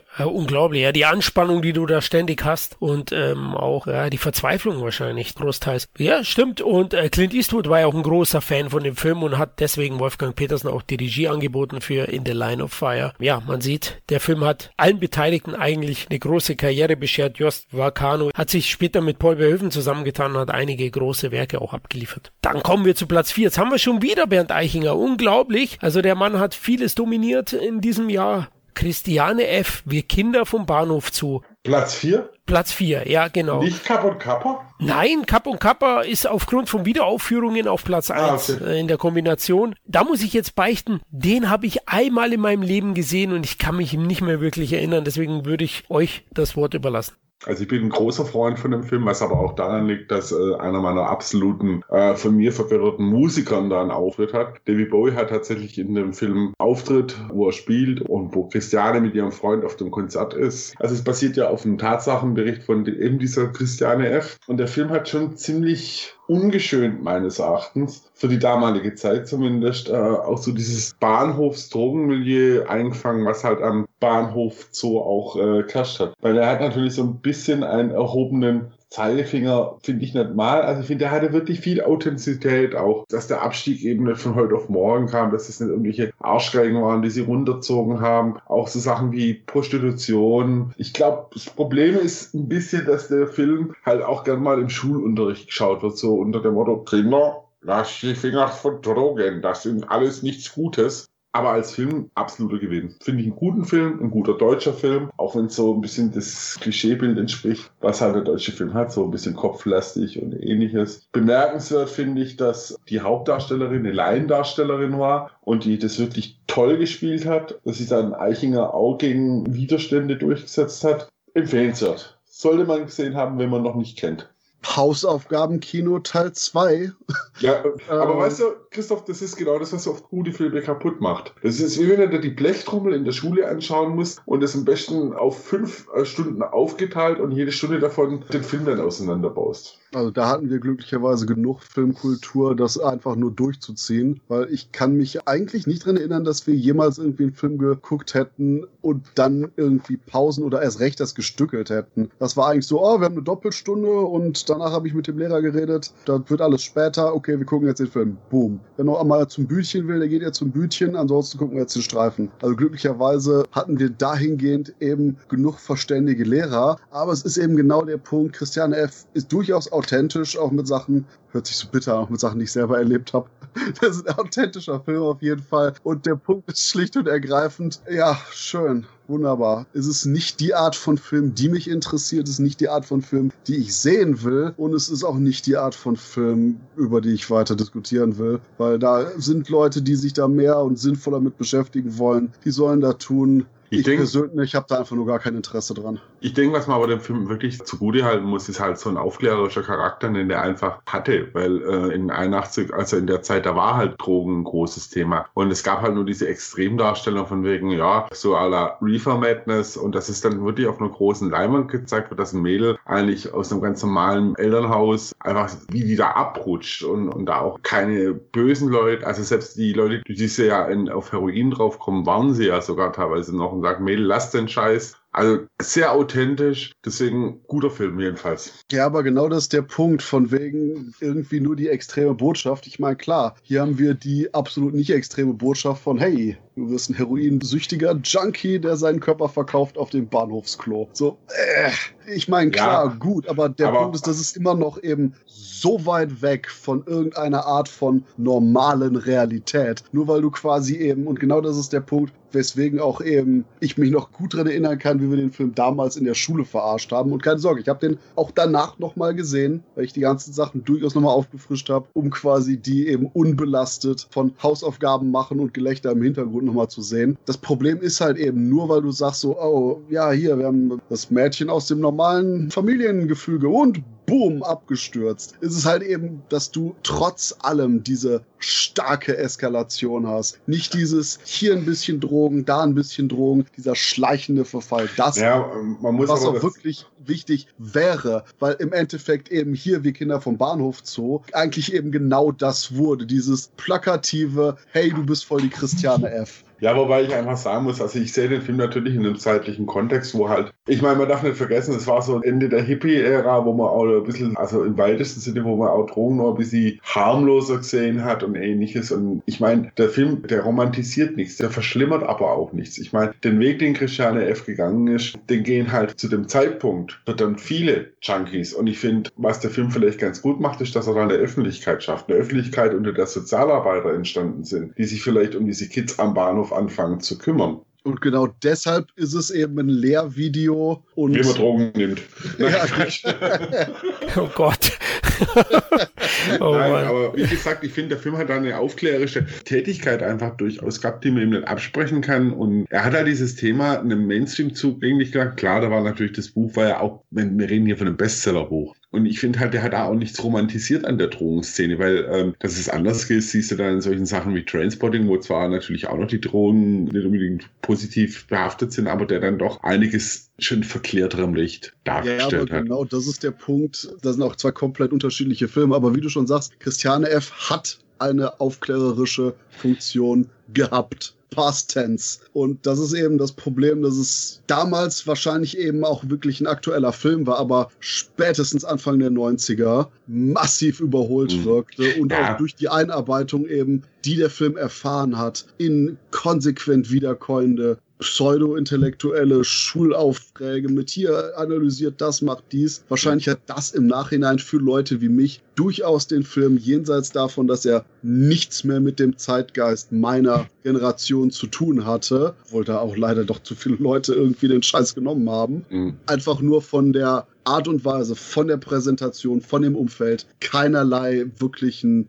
aufklärerischen Wert mehr, weil es einfach nur so entrückt ist. Das haben natürlich ganz, ganz viele von dieser Art von Filme. Aber es ist halt auch eben, dass der Film damals deshalb so erfolgreich war und der heute einfach nur von irgendwelchen uralt Zombies entweder aus dem Keller gekramt wird, weil die den selber gesehen haben im Kino oder noch schlimmer, weil die von ihren Vorgesetzten gehört bekommen haben, oh, hier steht doch Christiane F. irgendwie Drogen auf dem, auf dem Schulplan. Zwei Anmerkungen noch von mir am Rande. Also Christiane F., der eigentlichen Christiane F. hat der Film leider auch weder das Buch noch der Film viel Glück gebracht. Also die hatte ja auch weiter mit Drogen zu kämpfen, hat auch nichts Tolles äh, erlebt. Kind ist ja auch mal genommen worden und ähnlichem. Ist 2014 aus der Öffentlichkeit Öffentlichkeit zurückgetreten und doch am Rande, weil du gerade erlebst, dass das Plakative und so weiter. Tatsächlich, ich glaube, Netflix ist es, dreht eine Serie Christiane F.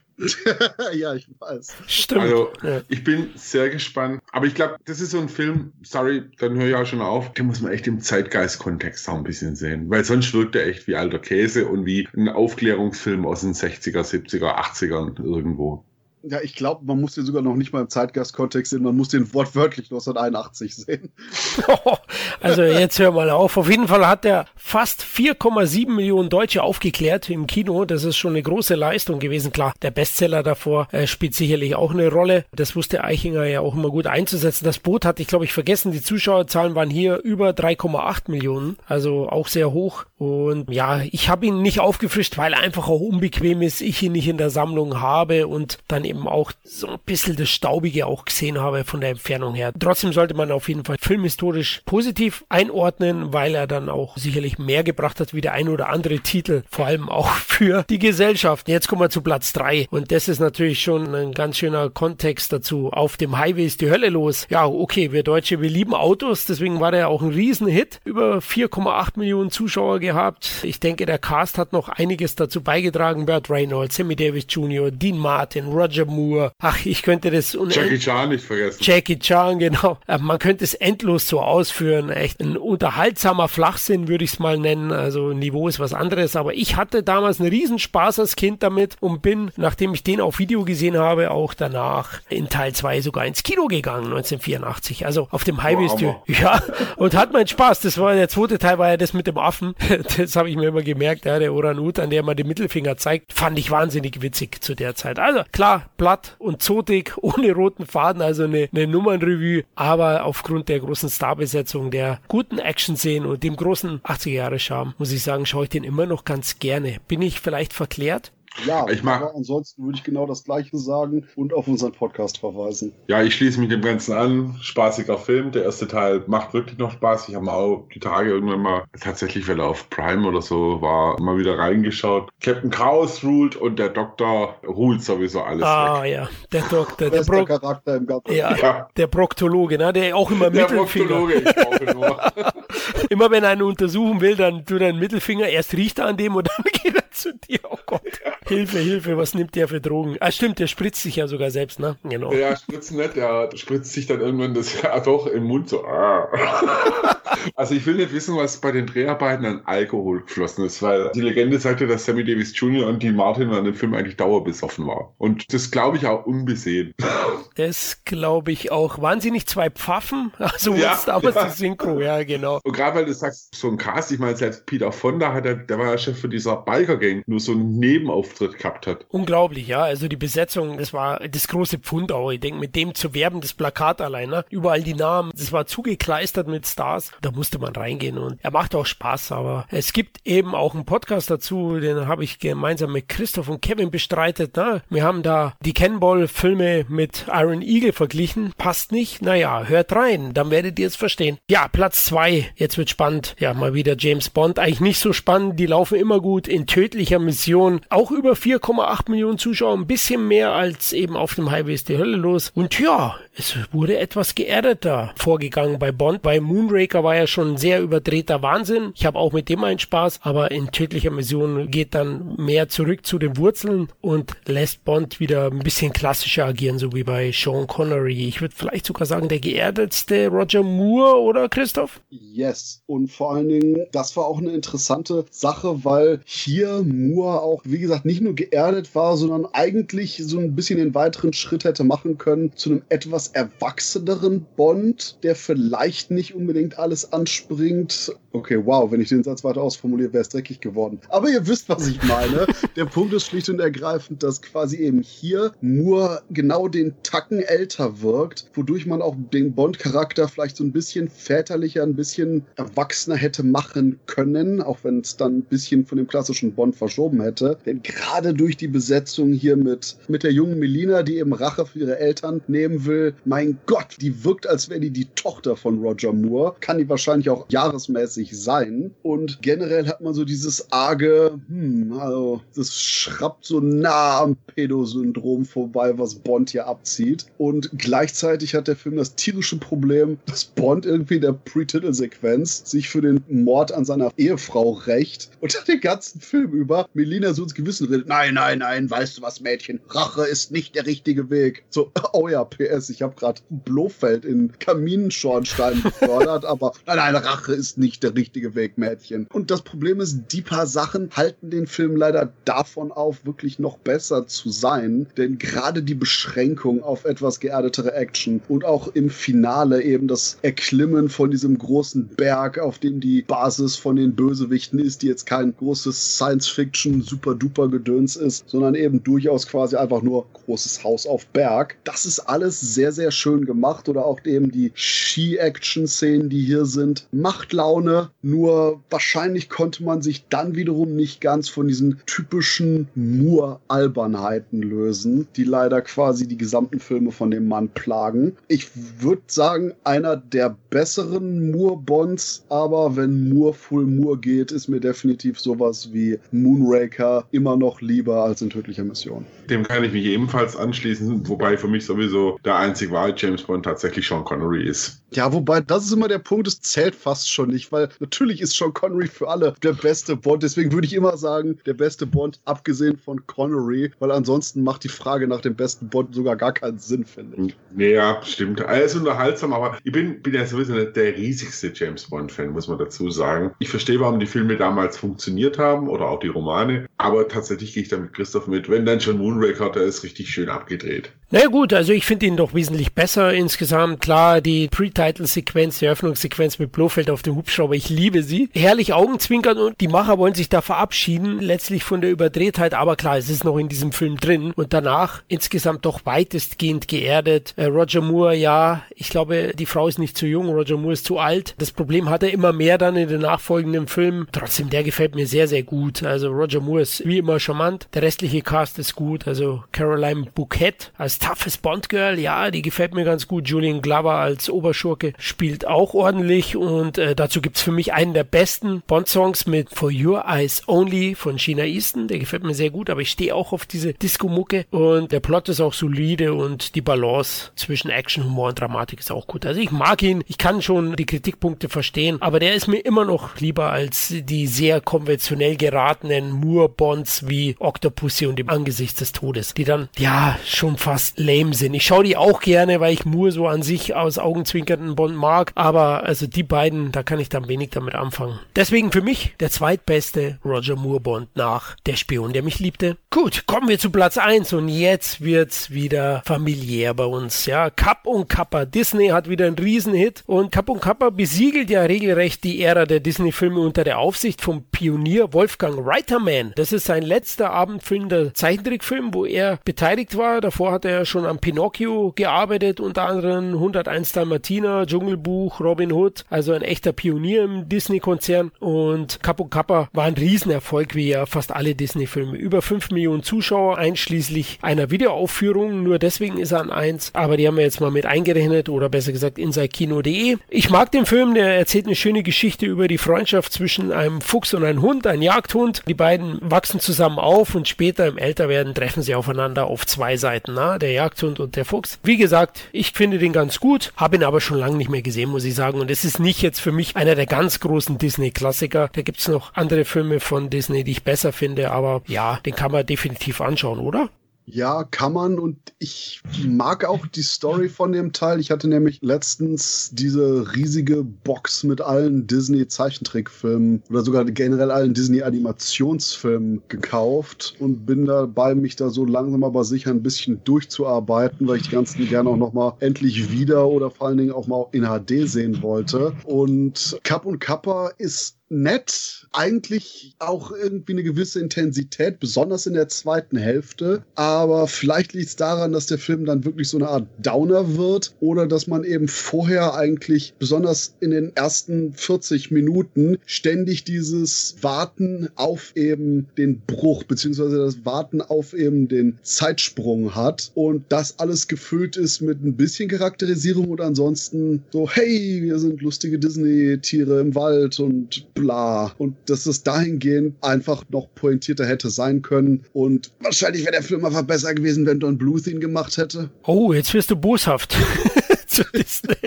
Don Bluth, ja, der ist ja dann weggegangen. Er hat so richtig gute 80er Jahre Animationsfilme oder Zeichentrickfilme geliefert. Fievel, ne, kenne ich da. Oder eben in einem Land vor unserer Zeit. Ja, ob der jetzt schlechter ist als die beiden Filme, hm, ich weiß nicht. Khalil? Ja, also ich muss auch sagen, ich bin ja durchaus ein Freund des Animationsfilms. Disney, wenn man irgendwie mit Comics aufgewachsen ist, sowieso. Aber mit Cap und Kappa bin ich nie wirklich warm geworden, muss ich tatsächlich sagen. Der war mir zu sehr, nee, das war nichts für mich. Da gibt's einfach Filme, die ich in dem Disney-Universum habe, die einfach grandioser waren. Gehört für mich tatsächlich auch persönlich zu den schwächeren Disney-Sachen. Ich denke, er ist auch so ein großer Erfolg geworden, weil die Konkurrenz damals noch nicht so hoch war, ne? An Family Entertainment. Es gab ja sehr viel dann Wiederaufführungen auch bei Disney, wie Bernhard und Bianca. Und da war ein neuer Disney-Film alle drei bis fünf Jahre ein echtes Highlight. Gut, dann sind wir durch mit den Top Ten. Jetzt wollte ich euch noch fragen, ob wir den ein oder anderen Titel haben, den wir nebenbei erwähnen wollen. Vielleicht den Elefantenmensch, oder? Geiler Film. Also das heißt, geiler Film trifft es eigentlich nicht richtig. Unglaublich bewegender Film. Meisterwerk. Ich nehme genau dieses Fazit auf und übertrage das zu Taxi zum Klo von Frank Riplow, der quasi nämlich so eine Art, ja,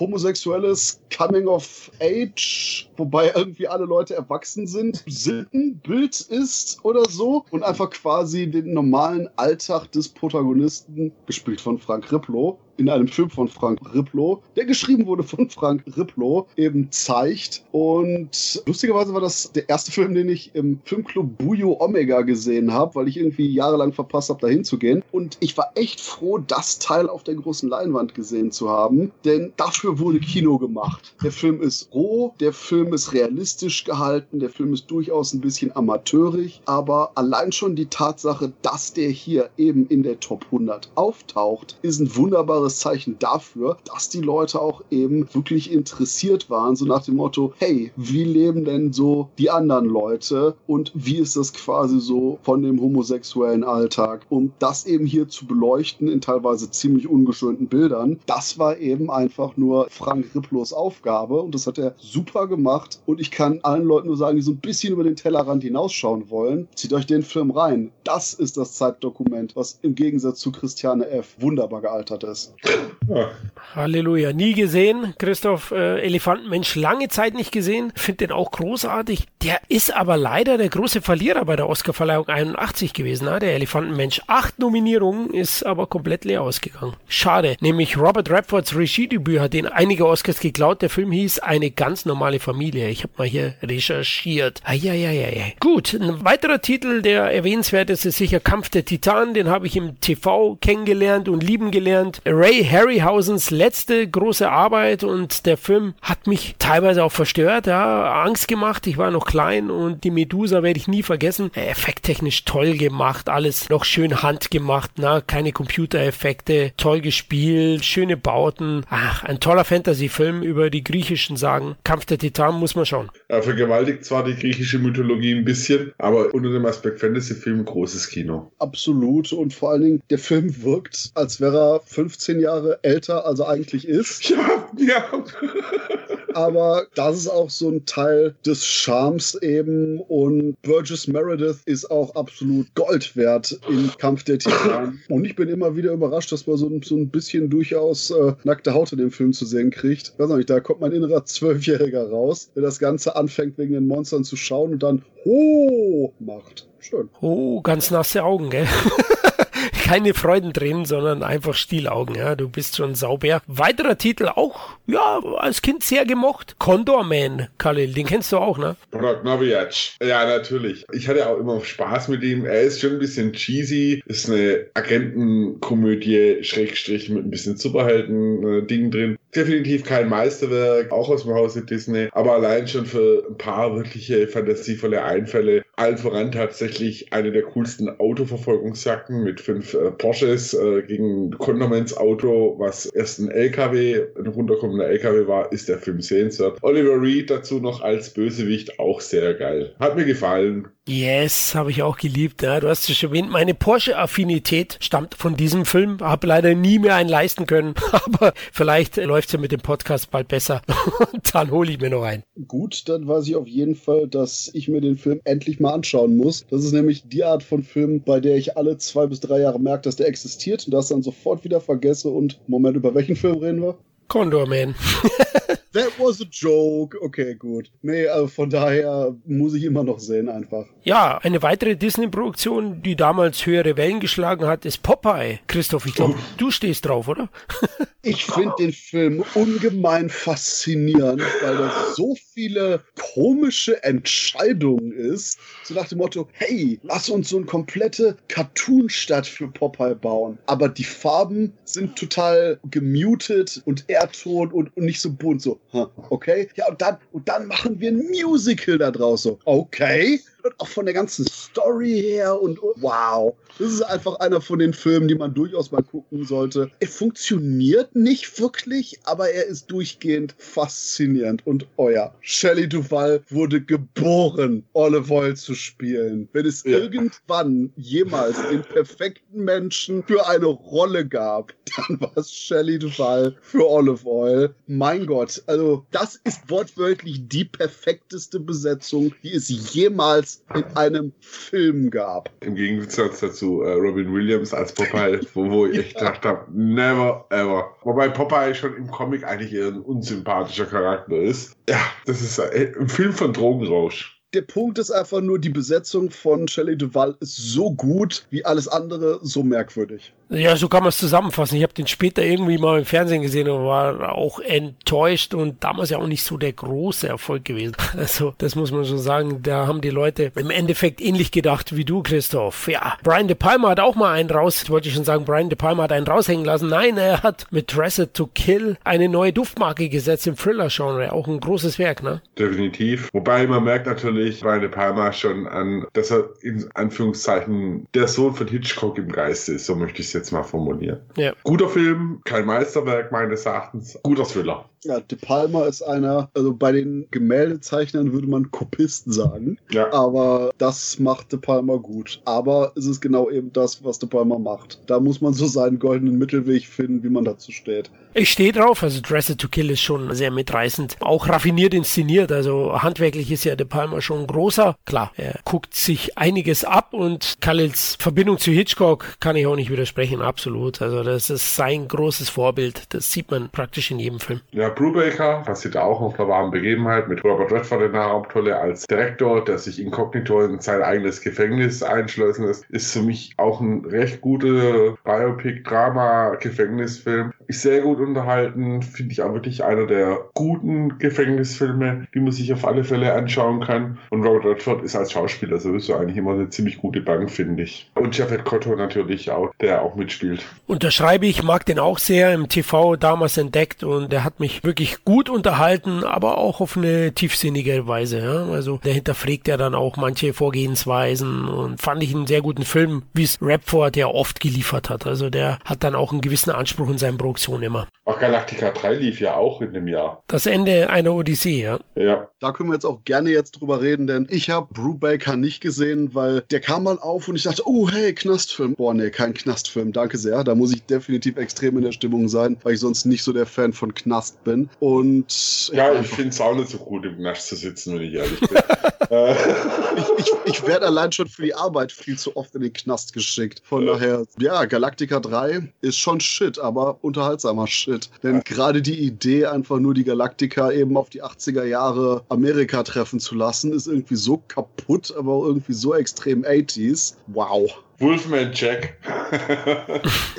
einfach unglaublich. Was man auch noch am Rande erwähnen müsste, ist natürlich, wenn der Postmann zweimal klingelt, auch ein großes Drama eigentlich mit dem Jack Nicholson. Aber wir können ja nicht alles besprechen. Richtig, deswegen besprechen wir auch nicht Spider-Man gegen den gelben Drachen. Ah, und auch Tarzan, Herr der Affen haben wir gar nicht erwähnt. Miles O'Keefe, oder? Ja, ja. Und Dingens hier. Ach, wie heißt sie? Ah, komme ich jetzt nicht drauf. Po Derek. Po ah, Derek. Okay. Po. coole, immer noch sehenswerte Komödie, zumal sie gibt es auf Amazon, also kann man sie sich mal reinknallen. Ist Ivan Reitmans, ich glaube, mich lutscht ein Elch. Finde ich sehr spaßig. Mit Bill Murray als Soldatenrekrut fand ich sehr spaßig. Kann man sich auf alle Fälle mal Comedy anschauen. Der Film ist exzellent und wir hatten auch noch im gleichen Jahr sowas wie Horror Alligator, der definitiv für so einen netten Sonntagnachmittagshorror genau das liefert, was der Titel sagt. Und fliegende Piranhas. Oh ja, die natürlich auch. Piranha 2. Jetzt denke ich, haben wir eigentlich die komplette Top 100 aufgezählt. Ja, der Rest, der Rest haben ja Christoph und ich äh, dann quasi im Patreon-Podcast aufgenommen. Oh mein Gott, Nachtfalken war doch der Sylvester Stallone-Film, oder? Ja, aber der ist cool gewesen. Boah, ist der scheiße, der Film. Also, What? mein Gott, also Sylvester Stallone, der unbedingt einen auf French Connection machen will, aber leider Intensität mit Langeweile verwechselt und gleichzeitig am Anfang und am Ende quasi Buchenden hat mit Sylvester Stallone in Frauenkleidung. Mein Gott, der Film ist einfach komplett gegen die Wand gefahren und ich würde sogar wahrscheinlich sagen, das ist Stallones beschissenster Film. Und ja, ich zieh Bocky damit ein. Einen, den ich nur dann raushau und dann sind wir, glaube ich, auch durch, ist Omen 3, der Abschluss der Omen-Saga und definitiv auch der schwächste von allen. Aber auch ganz okay wegen Sam Neill. Und was man auch erwähnt haben müsste, und damit bin ich jetzt auch still, Eastern gehört hier auch noch rein. Was auch in dem Jahr kam, war die Rückkehr der 36 Kammern der Shaolin. Definitiv einer der ganz großen Shawbrother-Filme. Und das ist dann der Punkt, wo wir uns alle mit Cheech und Chongs heiße Träume entspannen und durch sind mit dem Film, ja. Ja. Richtig durch, regelrecht, muss ich auch sagen. Und Nachtfalken ist wirklich nicht schlecht. Der ist grottenerbärmlich. Christoph, das werden wir in einem anderen Podcast mal ausfechten, wir zwei. Gut, da sind wir am Ende angekommen. Hat mir wieder riesig Spaß gemacht, Jungs. Danke fürs Kommen und ich hoffe auf eine Fortsetzung. Ne? 1982 is coming. Ja, Wulven. Da kommt der beste Werwolf-Film, Christoph. Ja, und wahrscheinlich sind dann wieder die ganzen Titel, die ich denke, die 82 starten müssten, die aber in Deutschland erst 83 starten. Und ich dann wieder komplett verwirrt bin, was ich nehmen soll von den Filmen. So, mir ging es in Vorplanung übrigens genauso, dass ich gedacht habe, ey, wie geil, oh, der lief erst 83. Oh, der lief erst 85. Was für ein Scheiß.